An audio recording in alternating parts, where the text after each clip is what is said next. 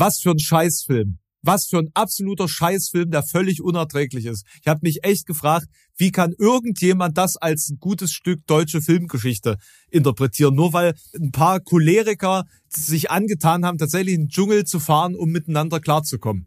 Was für ein Scheißfilm.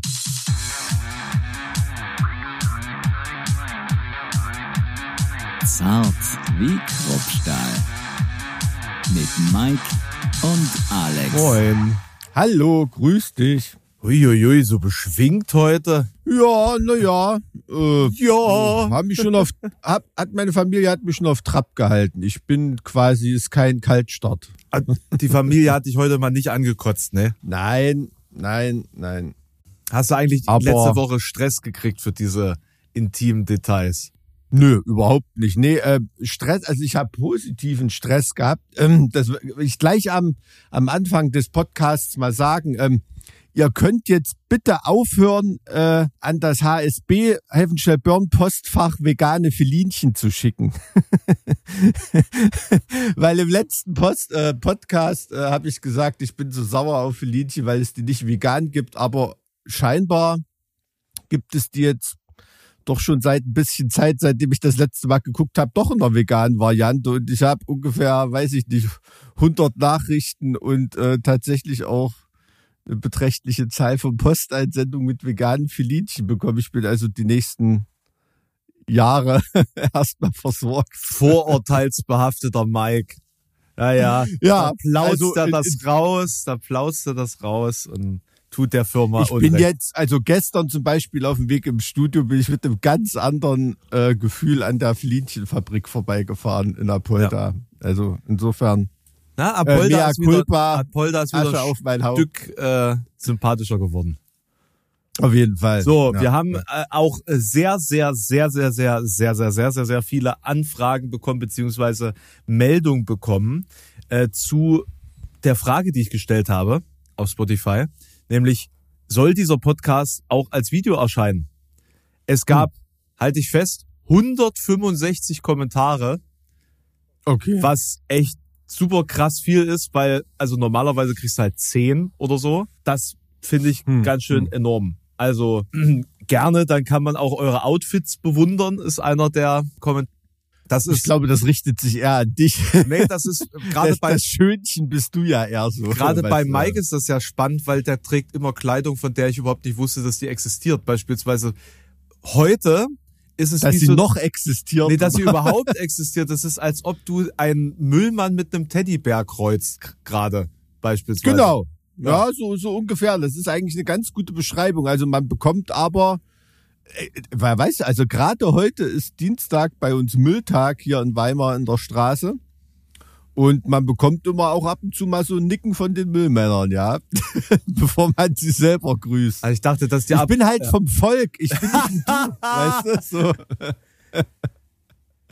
Du bist ja in deinem, in deinem Bohem-Elfenbeinturm. Ne? Du hast ja keinen Kontakt zur Basis mehr. Gott sei Das Dank, ja- dass wenigstens einer von uns sozusagen noch im Dreck wühlt. Ne? Genau, genau. In, in den volkstümlichen Befindlichkeiten oder so, diese Nuance, die würde ja in unserem Podcast gar nicht mehr einziehen. Ne? Soll ich noch, Jetzt, wo du auch noch so schön rasiert bist, äh, dann. ist, macht mich das jetzt volksnäher oder ferner? Na, es, es ist ein bisschen mehr in Richtung, also irgendwie ein Kaffee Latte in der Hallenser Innenstadt, da wirkst du jetzt authentischer mit der, mit der Rotzbremse oben drüber, ja. Der hat dem studentischen Umfeld angepasst. Das ist es. Genau, so ein bisschen. Ja, ich habe, ich habe äh, den äh, interessantesten Namen, äh, den ich bisher zu diesem Bart ähm, gehört habe, äh, vorgestern gelernt. Und zwar Schenkelbesen. Ach, Schenkelbürste kenne ich, ja. Das, das, das kannte ich noch nicht, das war mir neu. Echt nicht. Äh, Das, äh, keine Ahnung. Also da, das Wort kursierte schon, als ich in der zehnten Klasse auf dem Schulhof war, so ungefähr. Äh, Soll ich dir, also soll ich jetzt kurz noch was vorlesen, weil wir haben ja mehrere Fragen gefragt und äh, Ja, sehr gern. ne, also, Also ich, ich bin halt so, so ein Feedback immer sehr interessiert. Gut, Mike, hast du verdient. Äh, also erstmal, yes, auf jeden Fall. Also zu der Frage, ob es als Video existieren soll. So. Hm. Und was am meisten nervt, wenn Mike, um nicht unterbrochen zu werden, anfängt lauter zu reden, um Alex zu übertönen. Das nervt wirklich, das nervt selbst mich beim Schneiden. das nervt selbst mich beim Schneiden. Und ihr könnt das auch erkennen, weil manchmal habe ich so so Lautstärke Sch äh, Schwankungen, wenn ich äh, trotzdem, obwohl ich alleine rede, ähm, dann habe ich Alex reingeredet, habe aber nur Alex unten drunter weggeschnitten, damit es nicht klingt, als ob ich ihn reinrede. ja, äh, kann, kann ich völlig nachvollziehen, den Kommentar. Ich versuche mir das auch wirklich hart abzugewöhnen. Das war früher noch viel, viel schlimmer bei mir. Ja. Aber ich bin, wie Ich bin gesagt, ich bin. Jurist, ne, in, in, in Wortgefechten irgendwo ähm, kommt man, kommt man nicht immer, kommt man nicht immer mit der leisen Dynamik weiter. Ne? Aber ist, äh, kann ich völlig nachvollziehen. ähm, äh, authentische Rückmeldung, ja. So, dann mal eine, eine Kritik an mir. Alex, sein Kundenservice ist oftmals anstrengend und man verliert schnell den Faden, was er eigentlich will. Ich denke mir dann Hm. immer, komm doch mal zum Punkt. Gut, das ist eine Kritik, die kriege ich quasi für alles, was ich sage. ich kann ver verstehen, was er meint, aber ich finde gerade dabei sind halt immer so, so Abschweifungen ähm, dabei, die besonders interessant sind. Ne? Also ich kann mich zum Beispiel an diese eine Nazi-Esoterik-Tante erinnern oder so. Am Ende haben wir gar nicht mehr so sehr über die geredet, sondern die Thematik an sich. Und aber äh, so habe ich zumindest unseren Kundenservice auch verstanden, dass wir oft mal Leute äh, rannehmen und, und vorstellen, ähm, an- anhand derer man auch eine bestimmte Thematik gut erörtern kann und so Nebengebiete und die interessante Berührung hat und, und, und so weiter. Ne? Also so fasse ich das Als den auf. Ansatz hatte ich es eigentlich auch verstanden. Gut, dann sind wir uns ja einig. So. Ja. Ja, also es, äh, der Fairness halber soll auch gesagt sein, dass einige äh, auch der Meinung sind, dass es völlig überflüssig ist, das zu machen. Und das äh, Okay. ist natürlich auch völlig klar, weil es soll ja als Podcast existieren. Darum geht's ja. Ähm, das ist ja jetzt eher für die Leute, die es auf YouTube neu entdecken sollen. Versteht ihr? Na, weil ihr das nämlich den Leuten viel zu selten empfehlt. Ihr seid eigentlich schuld, dass wir jetzt diesen verzweifelten Schritt gehen müssen. Nee, also die, die Frage, sollen wir da noch äh, das auf Video dazu aufzeichnen? Also nicht, dass da Missverständnis gibt auf, auf Spotify als stinknormalen äh, und anderen Kanälen Audio-Podcast wird es das natürlich trotzdem weiterhin geben. Und die Version auf Spotify wird auch die längere Version sein, das kann man auch schon mal sagen. Ne? Also auf YouTube gibt's dann sozusagen die, die Rumpf-Version oder äh, äh, sagen wir besser die, die Highlight-Version. Hm, Und hier ist dann sozusagen das, das gesamte Ruhe. das Gesamte. Ja, ja. Aber ich muss äh, bis dahin äh, rein Bild- und Fotografiemäßig, wie es im Film heißt, noch ein paar noch ein paar Hausaufgaben machen, weil mein Setup sieht noch nicht ganz so schön aus wie wie Alex. Ja. Ich glaube, Nerven tut mich höchstens manchmal nicht direkt mitreden zu können. Ist ja auch ein Feedback. Ah, verstehe ich. Ähm, ach so, das war dann der zweite Teil der Frage, ne? Was, Genau. was, was die Leute am meisten stimmt, das hatten wir ja auch noch so, hatten wir ja auch noch so formuliert. Gut, äh, hab mich jetzt schon über negatives Feedback bei der eigentlichen Eingangsfrage ähm, ähm, gewundert, aber wir hatten ja noch nach negativem Feedback gefragt. Insofern ist es ja logisch, wenn das kommt. Aber ich bin, ich bin überrascht oder äh, positiv, positiv äh, bestätigt worden, positiv bestätigt worden von euch, dass es möglich war, zwei Fragen in einer zu formulieren. Ja, ähm, Ja. das Hm. Respekt. Das spricht für unsere Zuhörer. ja. Mich nervt am meisten, dass ihr über so relevante Dinge redet. Ich würde schlafen, ohne das Gefühl, was zu verpassen. Mhm. Mhm. Mhm. Mhm. Einige würden sich sogar freuen, wenn es das als Video gäbe. Na, na, da, ja, noch haben sie uns nicht gesehen, gell? Oder Mi- mich zumindest nicht. Mich nervt am meisten, dass ich euch nicht beim Labern zugucken kann. Seht ihr? Viele Grüße aus Eisenach. Aus Eisenach, die Stadt zur Burg. Schön. Nee, also vielen Dank für das ganze viele Feedback. Ich bin jetzt hier fast alles durchgegangen. Ja, ist ja schön, das mal so zu hören. Ich will nicht wissen, in wie vielen Telegram-Gruppen euer Demo-Geld-Joke von letzter Woche gerade als handfester Beweis rumwabert. Welcher Joke? Unser Demo-Geld-Joke Ach, der Demo-Geld-Joke. Äh, In der Tat, das habe ich mir, als ich es erzählt habe, auch äh, auch äh, jetzt in Greiz hat ja äh, Bodo Ramelow auch gesprochen auf irgendeiner Demo ganz spontan. Ähm, der hat da, glaube ich, sogar einen angezeigt. Ja. Der ihn irgendwie nach Buchenwald gewünscht hat oder so. Und in, in dem Kommentar fiel auch irgendwie 60 Euro. Er wird du für Genau. 60 Euro nach Greiz fahren? War ich denn in Greiz, Mike? Weiß ich nicht. Also so scheiße ist Greiz nicht. Auch alte Residenzstadt gibt sogar ein Staatsarchiv dort. Ach so, nee, Also- Greiz, Greiz ist super. Ich meine jetzt zum Demonstrieren für 60 Euro. Ach so, nee. Ich bin großer Fan von Greiz. Gibt sogar zwei Schlösser in Greiz. Also ehrlich gesagt, ich habe bei der letzten Demo, bei der ich war, äh, sogar noch das Staatssäckel von Weimar ein bisschen gefü gefüllt, weil ich falsch geparkt habe.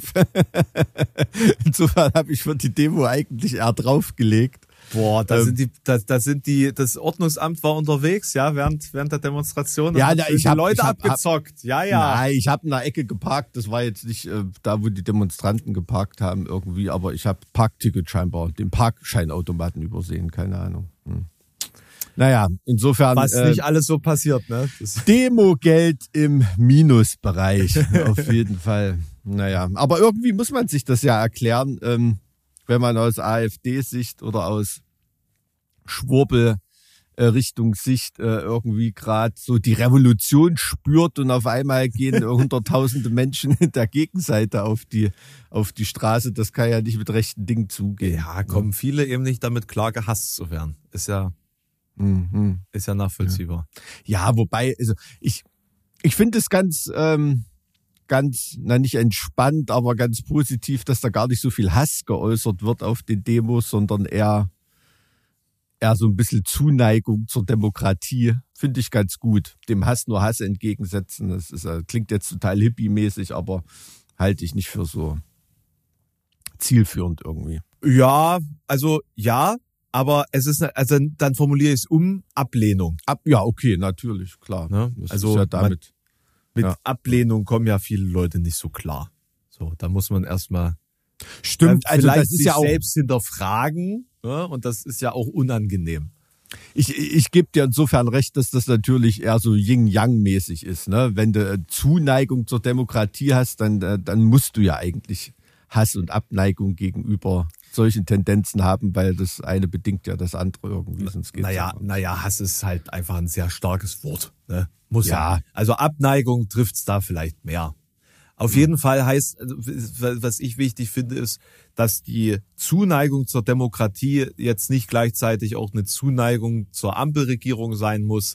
Ähm, also Das ne, halte ich auch für wichtig, das Statement, ja. Genau, dass, dass man nicht demonstrieren geht, weil man die Ampel äh, äh, ne, unterstützen möchte, sondern weil man grundsätzlich dieses System in Deutschland unterstützen möchte.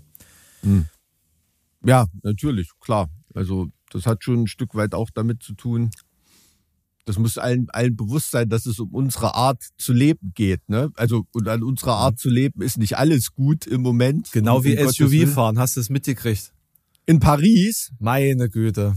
Ich wusste Ja. gar nicht, dass es SUVs in Paris gibt. äh, äh, ganz ehrlich, also ich, würdest du mit einem SUV in Pariser Ich- Stadtverkehr Ich, fahren? ich würde niemals mit meinem Auto in eine, äh, wobei ich war einmal mit meinem Auto in einer französischen Großstadt und ich habe Blut und Wasser geschwitzt.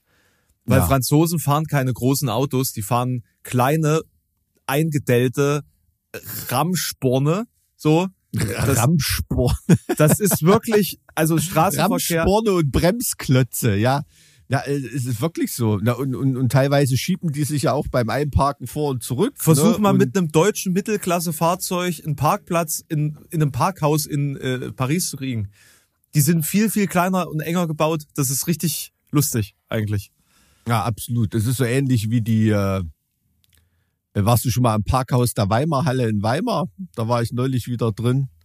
Es ist unfair. Ich keine Ahnung, ob die das zu DDR-Zeiten für Trabant und Wartburg gebaut haben oder so. Das ist völliger, völliger Wahnsinn. Also da kannst du. Ähm, da war ich nur mit meinem langen Volvo, weiß ich nicht, zählt das schon als SUV? Nee, ne, das ist noch linksgrün versifft. Alternativ. ist das schon Leichenwagen?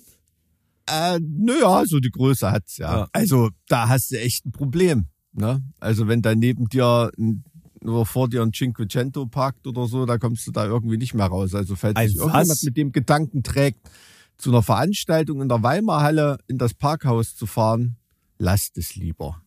Lasst es lieber. Das bringt nur, nur Dellen und äh, Versicherungsfälle im Bereich der Selbstbeteiligung. Auf jeden Fall. Äh, also ich weiß jetzt tatsächlich nicht, wo die Weimarhalle ist. Ich parke immer als, als kleiner Lifehack. Du weißt, wo es Büro von, vom Partisan ist, oder? Ja, ne, in der Schwanseestraße. Wenn man diese Straße runterfährt, kommt man ja irgendwann zu dem Museum. ne? und zu diesem, äh, zum oberen Ende der Fußgängerzone. Hm. Was ist da für ein, Das neue Museum meinst du? Ge- Äh, der ja. Goetheplatz ist dort. Wo die, auch die Hauptpost ist und so weiter. ja, genau. In der Straße po- parkt sich's eigentlich ganz gut. Ja, aber Parkschein nicht vergessen. Das stimmt, ja. Das ist nämlich genau dort, wo ich mein Ach so, das Ticket habe gekriegt das hab ich mir gedacht. Das hab, irgendwie, naja, für Leute, die ein bisschen ortskundig sind, ist das ein ganz guter äh, Parkplatz, so, wenn man direkt in, zur Action ran will. So, Es ne? ist nah, es ist nah an der Innenstadt, ja. Ja, das stimmt und man kommt trotzdem irgendwie raus. So in, in, in Weimar brauchst du immer irgendwie eine Exit-Strategie, ne? weil es da so viele, so viele ähm, Einbahnstraßen gibt und irgendwelche Demos oder Kulturveranstaltungen, warum da wieder was gesperrt ist. Und da rennt da irgendein amerikanischer Botschafter rum und dort kommt der französische Präsident und was weiß ich und da ist da wieder gesperrt und Alltag in Weimar, man kennt's. Ja, ich bin, ich bin fast mal, ähm, fast mal, wer war das? Ich glaube damals Ewald, äh, Ewald, äh, Eduard Shevardnadze, ähm, als der, ich glaube, georgischer Präsident war oder so. Ähm, Wer kennt ihn ich nicht? Mal in ein, kennst du Eduard Shevardnadze nicht echt? Das war der Außenminister ähm, zu, zu Wendezeiten. Ach, meine Güte. Mike, Mhm. Der sowjetische Außenminister ist eigentlich ähm, ethnischer Georgier. dass ich den sowjetischen Außenminister nicht kenne. Das, das ist echt. ja, aber, aber also den, den, also den kann man wirklich kennen. Das ist neben Gorbatschow quasi der, das Gesicht. Wie heißt der jetzige Außenminister?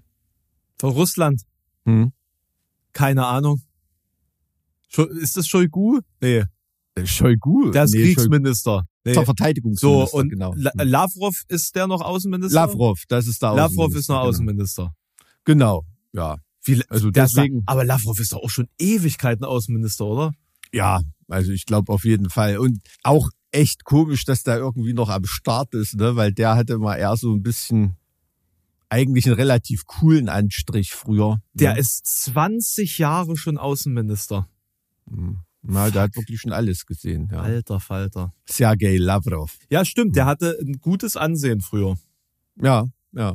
Also ist auch kein Geheimnis, dass er jetzt nicht der allergrößte Freund Putins immer war, intern irgendwie. Ne? Ist das so? Ja, ja, da waren schon immer so ein paar Huddeleien unterwegs in den letzten Jahren. Aber trotzdem tut da knallhart die außenpolitische Linie. Gut, was soll er machen, ne, als Außenminister? Also kannst du ja nur zurücktreten und weiß ich nicht, ähm, wenn du dich irgendwie vom selber vom Hof machst als Außenminister, so als Statement nehmen, ja, passt das irgendwie nicht. Ich weiß auch nicht, wie lange du dann danach noch lebst, oder? Ich denke auch, ja. so den Eindruck, also zumindest äh, so klischeemäßig, denke ich, hätte man zumindest so eine Ahnung. Ist dann auch eine der Personen, mit denen man nicht zusammen im Flugzeug sitzen möchte. Ja, ist schon, ich meine, ist schon klar, dass jemand, der so lange ähm, lebt, Hm. in den inneren Kreisen der Macht, dass der irgendwas richtig macht, ne?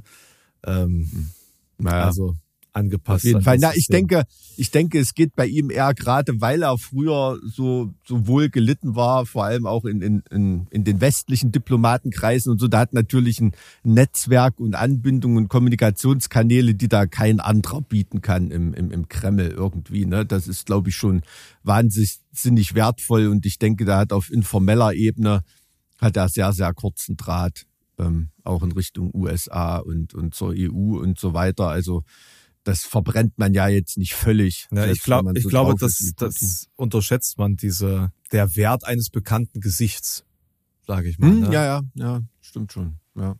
ja, ist richtig. Also äh, war ja auch bei vielen äh, UN-Versammlungen und, und einberufenen Sitzungen und so weiter, ähm, hat er sich auch ganz oft vertreten lassen irgendwie. Ne? Oder hat ein Statement abgegeben und ist dann gegangen.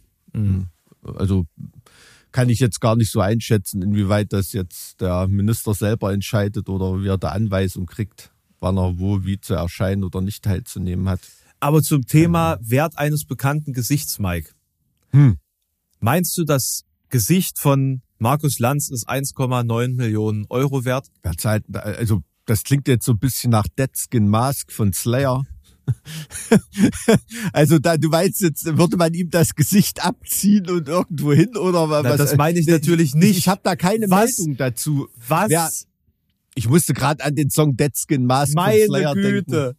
Okay. Da Ähm, geht's irgendwie um einen, einen Serienmörder, nicht Massenmörder, aber der da, ähm, na ist egal, kann sich jeder mal den Songtest. schön. äh, Jetzt, jetzt haben hier gewisse Leute auf jeden Fall äh, interessante Bilder im Kopf bekommen.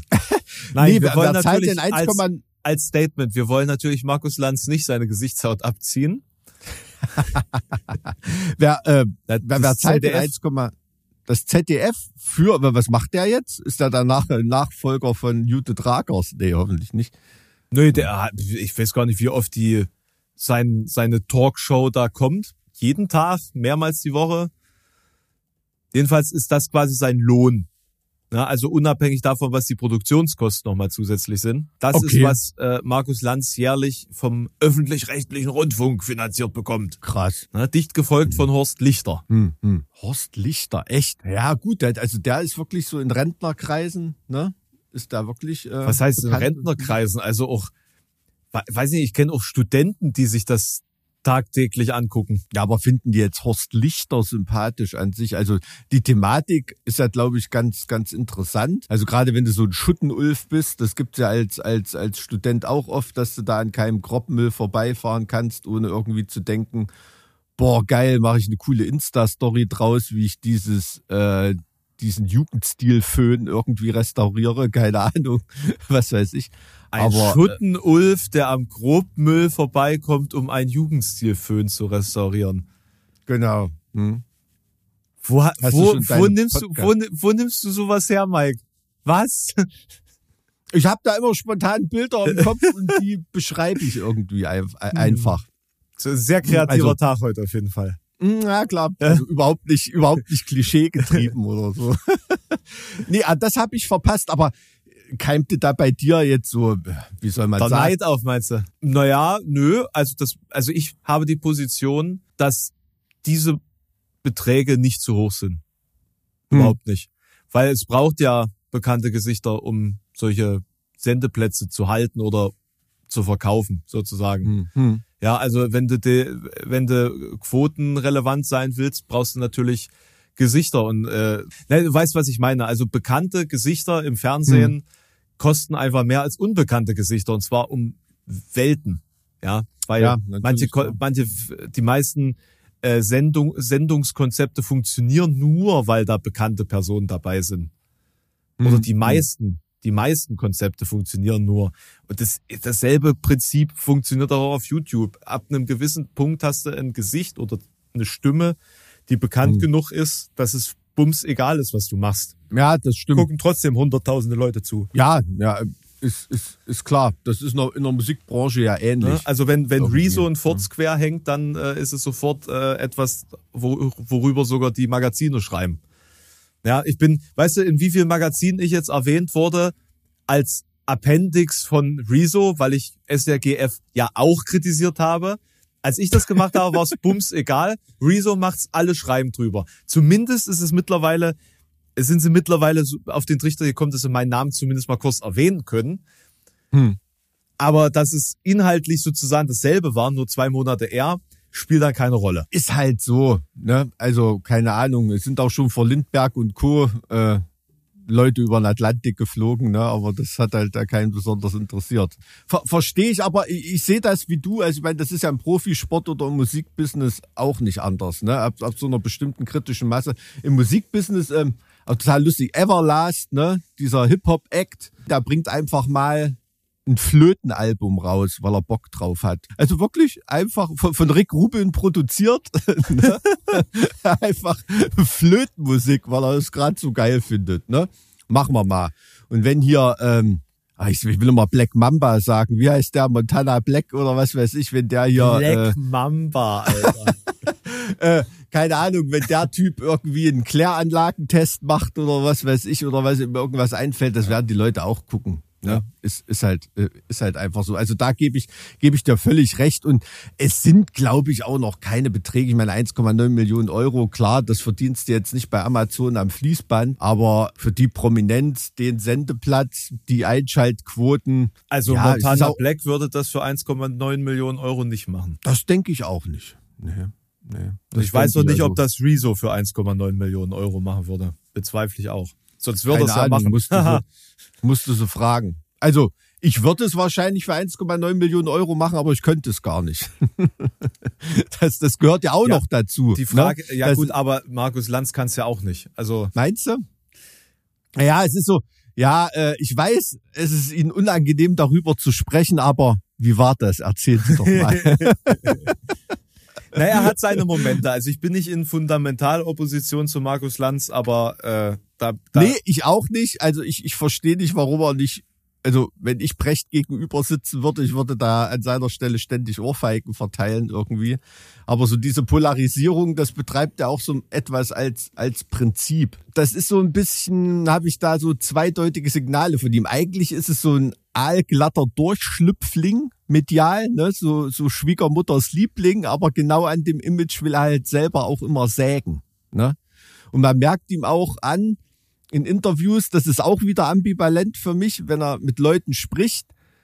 Er hat ganz klar seine eigene Agenda. Ne? Leute, die mir unsympathisch sind, die grillt er da irgendwie richtig und Leute, die mir sympathisch sind, grillt er auch und in dem Moment ist er mir dann irgendwie unsympathisch. Ne? Er hat halt auch wirklich eine Ja. Art, seine Interviewagenda da in Gesprächen irgendwie durchzudrücken, die als Gesprächspartner, glaube ich, sehr, sehr unangenehm ist. Aber dieses Team, was er um sich drumherum hat, habe ich schon von vielen Leuten gehört. Äh, Keine Ahnung, Broiler Sammy oder so, das saß ja auch schon bei Markus Lanz. Sind sympathische und coole Leute. Auch so von der Einstellung her und so weiter. Also ich, ähm, Naja, du brauchst an der Front dann halt jemanden, der polarisiert, das ist schon richtig. Oder der zumindest Ja, ja. irgendwie nicht, nicht blass, nicht Mhm. blass rüberkommt, ja.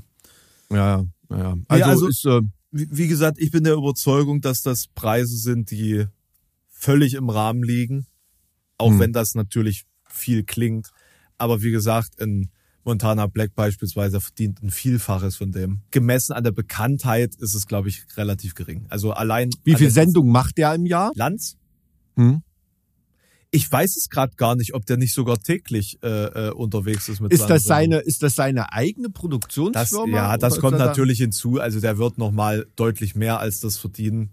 Hm. Äh, das ist halt nur der kalkulierte Lohn für ihn ganz konkret. Ah, Ach so, quasi was, was Ja, ja. Die, die Firma ihm, Ja, ihm da bezahlt als, als Kronjuwel des Produktes sozusagen. Na, Böhmermann, ich weiß jetzt gerade gar nicht konkret, äh, liegt um die 700.000 Hm. für hm. ihn, was ich, also ich meine, er macht, glaube ich, nicht so viel, deswegen ist es nur 700.000. Aber der Hm. hat ja auch seine Produktionsfirma oder ist zumindest beteiligt an der Produktionsfirma. Hm, hm, hm. Ja, ich finde es immer noch beeindruckend, sein Sozialprojekt hier, Olli Schulz, irgendwie. äh, Dass er den doch irgendwie überall mit durchzerrt. Es ist so ähnlich wie du mit mir.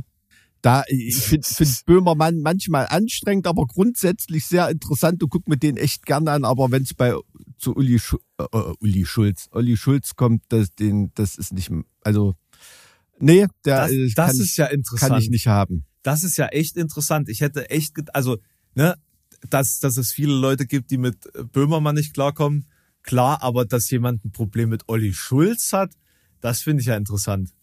Hm. Kannst du das elaborieren? Ja, soll ich denn das elaborieren? Der beobachtet sich immer so selber beim Sprechen. Man merkt ihm und dann, dann, dann will er immer solche, solche total coolen, na, wie soll man sagen, Diss- oder Punchline-Ausbrüche haben oder so. Man merkt ihm irgendwie total an, da hat er die ganze Nacht im Bett drüber nachgedacht. Irgendwie so. Ne? Das ist alles so ein bisschen, also man macht mich irgendwie immer betroffen.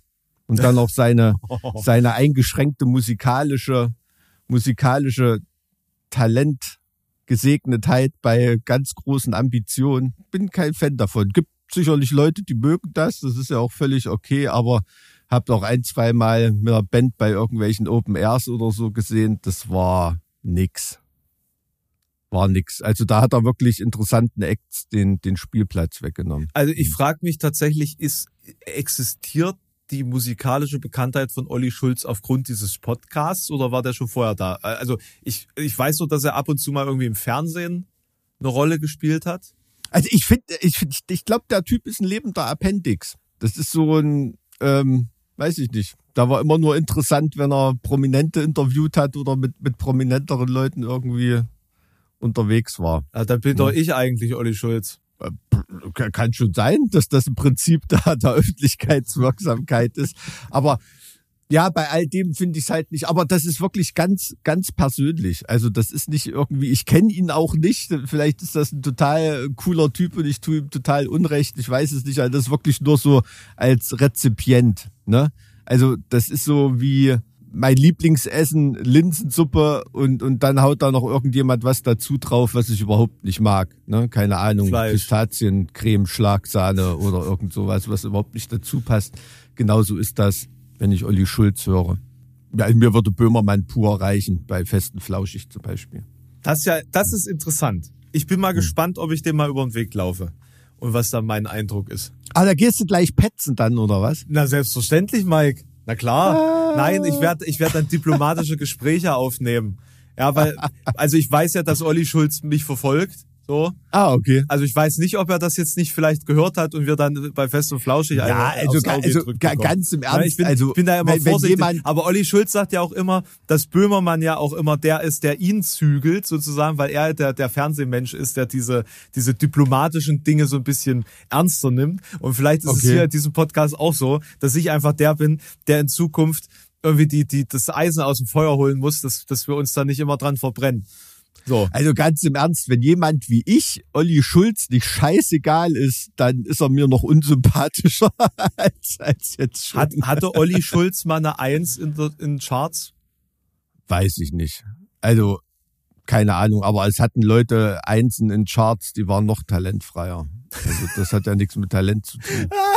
Nee, ich meine, aber die Frage ist doch, auf Also aufs Musikalische bezogen, ne? ja. Um Gottes Willen, das ist ja jetzt nicht eine Generalabkanzlung. Also da kannst du, da kannst du dich ja nicht, da kannst du dich ja nicht, äh, äh, brauchst du dein Licht ja nicht unter den Scheffel stellen. Also auf mu musikalischer Ebene bist du ja, glaube ich, erfolgreicher als äh, Olli Schulz. So, das äh, kann man, glaube ich, so sagen. keine Ahnung, nee, also da. Auch dieser das- feudale das- Gesichtsausdruck gerade dazu. Nein, nee, also das, das so, nee, so, so, so wollte ich das überhaupt nicht. Ich habe da, wie ich vorhin schon gesagt habe, das ist wirklich rein, als es ist quasi Fan, Fanpost, Ja. ne? In das Böhmermann-Schulz-Universum von mir jetzt. Das ist überhaupt nicht von der Warte, äh, ich kann das besser oder ich habe das besser Nee, gemacht. ich, oder ich, das, du, ich verstehe darum den geht's Punkt. mir nicht. Ich verstehe den Punkt. Ja. Ich, ich mag ihn irgendwie, aber ich verstehe deinen Punkt mit äh, diesem Kritikart, ne, die Mhm. so einstudiert wirkt. Irgendwie. Also ich verstehe, was du meinst. Ähm, Mhm. Bin aber überrascht. Äh, vor allen Dingen, wo das jetzt herkam. Gab's Ja, ich, kann, ich kann mich, ich, ich kann mich zum Beispiel mal drüber, also keine Ahnung, an eine Sache kann ich mir erinnern, wäre ich am liebsten mit dem Arsch in, in, in, in Fernseher gesprungen, als er da in irgendeiner sich so künstlich aufregen, zum Beispiel über böse Onkels-Fans auslässt und wie dumm diese Band ist und Laberababer überhaupt nicht erkennt, welche, welchen Einfluss jemand wie Stefan Weidner zum Beispiel auf Leute haben kann, die jemand wie Schulz gar nicht kennen, zum Beispiel oder so. Ne? Da dachte ich mir, nee, das ist gerade völlig dumm, was du sagst. Da bedienst du deine Klientel und erzählst das, was die hören wollen, wo du gerade in dem Moment beim Labern denkst und so tust, als wär's deine Meinung und dir wäre alles scheißegal. In dem Moment laberst du gerade das, was du denkst, was deine Blase hören will. Ne? Und, und, und so eine Attitüde kann ich, kann ich nicht leiden. Mhm. Das ist es, glaube ich, so ein bisschen auf den Punkt gebracht. Aber ich glaube, da, da erkenne ich mich bei, bei dem erkenne ich mich auch selber vor, von vor ein paar Jahren. Ähm, also ich glaube, dessen habe ich mich äh, sicherlich auch das ein oder andere Mal schuldig. Also gerade das, das böse Onkels-Thema ist ja so ein Thema, mit dem ich da sehr viel unterwegs war Hm. vor ein paar Jahren. Hm. Also da bin ich auch nach wie vor im Reevaluieren. Also vielleicht Ja, ist muss man bei, ja bei, auch, bei ist ja Onkels, okay. aber was, was Hm. ich meine, ist dieses ganze äh, ähm, Five Finger Death Punch Thema. Da haben wir ja, Ja. schon mal drüber gesprochen. Ne? Ähm, Hm. Da gab es ja einen gewaltigen Shitstorm, als äh, Full Force die ähm, äh, released Ja. hat als als Headliner. Und äh, natürlich äh, habe ich, glaube ich, mit dazu beigetragen, dass so ein Shitstorm jetzt entstehen konnte, weil ich damals, als die ihr, ihr äh, Video rausgebracht hatten, wo sie sich theatralisch die Masken runtergerissen haben und so, ähm, war ich ja sofort mit dem Video am Start und das ist ja auch ziemlich, äh, ziemlich gut unterwegs gewesen, das Video damals. Und aus der Perspektive damals war es wirklich daneben, ähm, meines Erachtens. Und ich denke, die sind auch politisch nicht unbedingt das, was ich ähm, cool finde, aber dann sofort in eine in eine Form des Cancelns überzugehen und Totalopposition zu begreifen, weiß ich nicht. Ja, da sind wir wieder bei dieser Stellvertreter-Thematik. Thematik. Ne? Es ist halt um seinen eigenen Standpunkt und seine Agenda gerade in dem Moment an irgendwas zu manifestieren und Ja. vor allem auch zu demonstrieren, Guter wird Punkt, halt sofort, also wenn so ein Gegenstand auftaucht, dann wird das zu einer Projektionsfläche, die Sachen drauf projiziert, die eigentlich viel größer sind als das weiße Quadrat, was was zum Projizieren hergibt. Ne? Das werden halt an, anhand von einem, ja, wie bei geschichtlichen Themen, der Grund und der Anlass. Da ist das halt eben der Anlass, über Gründe zu diskutieren. Ähm, und der Anlass ist im Prinzip viel, viel kleiner als die Gründe. Ne? Und, und genauso ist das. Also da gab es ja vor ein, zwei Wochen in, in, in Russland dieses Beispiel, hast du das mitbekommen? Als dann Aufschrei durch die äh, russische Öffentlichkeit ging, da war irgendwie eine streunende Katze in einem Zug in Russland. Aha. Und das Zugpersonal hat die Katze aus dem Zug raus in den Schnee geschmissen. Und die, das kam irgendwie als Meldung über einen Ticker und die Leute, da gab's, weiß ich nicht, ne, irgendwie eine Kaskade von Aufmerksamkeit und es sind da wirklich Unmengen an Leuten losgezogen und haben diese Katze gesucht. Und Ich hab haben die davon überhaupt tatsächlich dann, gehört, tatsächlich. haben die dann tatsächlich äh, erfroren gefunden. Und das gab einen riesen Shitstorm gegen diese Zugangestellten, gegen diese Bahngesellschaft und so weiter und, und hat riesengroße Kreise gezogen. Und daran hat man schön gesehen, es ist den Russen halt erlaubt, um eine Katze zu trauern, Ja. ne? Aber nicht um Freunde und Bekannte im Krieg irgendwie. Und es gab da Kommentare im, im, also einer der meistgelikten Kommentare in den sozialen Medien war irgendwie, ja, wir sind alle diese Katze, hat da einer gepostet. Ja. Ne? Und, und, und das fand ich ein sehr, sehr schönes Beispiel von, ja, das sind ja fast Übersprunghandlungen, Ja. weil, weil die ei- eigentliche Handlung nicht erlaubt ist. Ähm, Da bricht sich das woanders Bahn, verstehe ne? ich. Also Mhm. davon abgesehen, ne, ist natürlich eine Sauerei mit der Katze und so weiter, aber dieses, diesen, diesen Aufmerksamkeits- und Diskussionsstein, den das da ins Rollen gebracht hat, der ist um Unmengen größer als das, das eigentliche Ereignis. Ne? Und das ist schon, das ist schon wirklich krass, ne? wie so Mikro, äh, Mikroanlässe ähm, als Platzhalter für Makro äh, Gründe und, und Verhandlungspositionen herhalten müssen. Das ist dann natürlich in so einer medialen und öffentlichen und juristischen Situation wie in Russland gerade ähm, absolut ähm, ja, erleuchtend, wenn man das sieht. Ne? Also das wird da ganz klar so demonstriert. Ich habe hab da einen Bericht drüber gelesen, irgendwo letzte Woche. Hm. Ist an mir tatsächlich vorbeigegangen, aber schönes Bild. Aber Mike, Mhm. Wir wissen ja alle, was viel, viel spannender ist als erfrorene Katzen in Russland. Was denn? Welche Promis hast du denn noch? Welche, Lass, lass, wel- ja, lass, uns doch, lass uns doch jetzt mal eine Liste von Promis äh, durchgehen, die du scheiße findest. Komm, das interessiert mich. Das ist, das ist jetzt richtig, das ist jetzt auch so, weil weil die Position so überraschend ist. Lerne ich was also ich kann Neues dir eine ganze. Liste von Leuten nennen, die dich überhaupt nicht interessieren. Zum Beispiel Fußballtrainer. Mich? Ja, das stimmt. Also Pele Wollitz, der, der, den kann man nur aushalten, wenn er der Trainer von einer eigenen Mannschaft ist. Wahrscheinlich noch nicht mal das. Ähm, da Danke dafür, muss man, ja. mu- muss man, muss man natürlich mit dem, mit dem, mit dem, mit dem Kopf schütteln. Ne? Das ist absolut klar. Also ganz, ganz, ganz vorne im Moment Christian Lindner. Also das ist, ist das ein Promi? Zählt Politiker als Promi? Da der ja eigentlich eher ein Schauspieler ist als ein echter Profipolitiker. Hm. Wobei du als Profipolitiker ja auch gleichzeitig Schauspieler sein musst. Also, Ja, gut, das ist richtig. Ja, stimmt. Ja, ja. Also das ist, aber das muss ja nicht immer schlecht sein. Also mein Minister im Ministerium gerade ist ja auch gelernter Schauspieler. Oder wenn du dir einen ukrainischen Präsidenten Zelensky anschaust, ist ja auch Schauspieler. Oder Ronald Reagan, Arnold Schwarzenegger. Ähm, das ist Weißt du, was so- mich wundert? Ja, dass diese Situation jetzt hier mit der nächsten Trump-Wahl, dass jetzt nicht jemand wie The Rock sagt, hier komm, ich rette mal die komplette, äh, die komplette Situation, werde safe Präsident ähm, und, und ähm, trete für die Demokraten an. Verstehe ich nicht. Würde der so viel dadurch verlieren, ist es so uninteressant, Präsident zu werden? Weil ich denke, das wäre, das wer wäre müsste da antreten? Na, The Rock. Ach, The Rock. Dwayne The Rock Johnson. Also ich glaube, der denkt, dass die Zeit ist da noch nicht gekommen. Also ich glaube, der hat noch so viele, so viele Pläne und so viele ähm, Geschäftsmodelle und Mhm. Ideen. Ähm, dass er das erstmal, ich glaube, der hat auch mehr Bock äh, bei WrestleMania im Ring zu stehen und da einen Starring Contest zu machen, als da irgendwie Macht im Weißen? Haus ab. Aber ich glaube, wenn er dann mal gesettelt ist und äh, ich wollte gerade sagen, äh, die ersten grauen Haare kriegt, aber das wird man bei ihm ja nicht sehen. Ähm, da, da, da ist er safe, safe wird der US-Präsident. Also da, da, da, das ist quasi, weiß nicht, wahrscheinlich haben die schon die Münzen geprägt für einen über, über, über, übernächsten Präsidenten. also da bin ich mir, bin ich mir absolut sicher. Meinst du, es ist sowieso zu sicher, dass er es schafft, als dass er jetzt diese Situation nutzen sollte?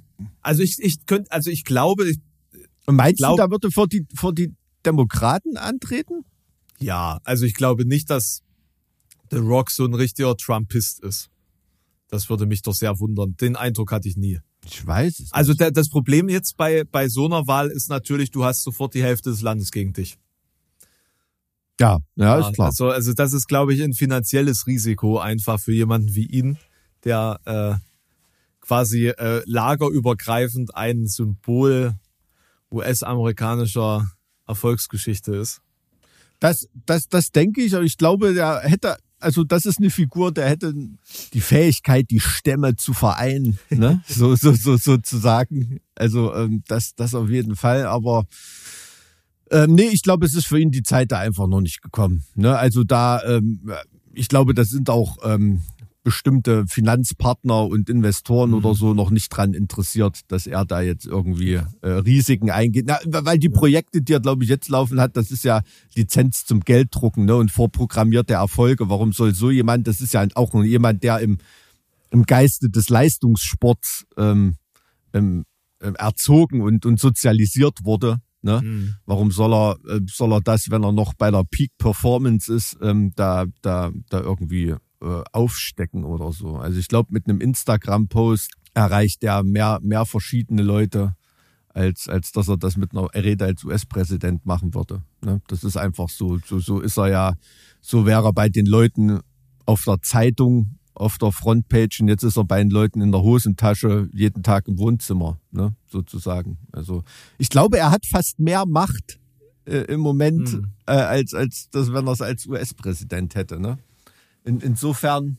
Aber ich glaube, gerade weil ich sagte, die sportliche Sozialisation, dieses ganz nach oben kommen und dann nochmal Präsident irgendwie zu werden, das wird ihn ab einem bestimmten Punkt schon noch reizen. Ich denke. Ich bin mir, Ne? ich bin mir da eigentlich ziemlich sicher. Ja.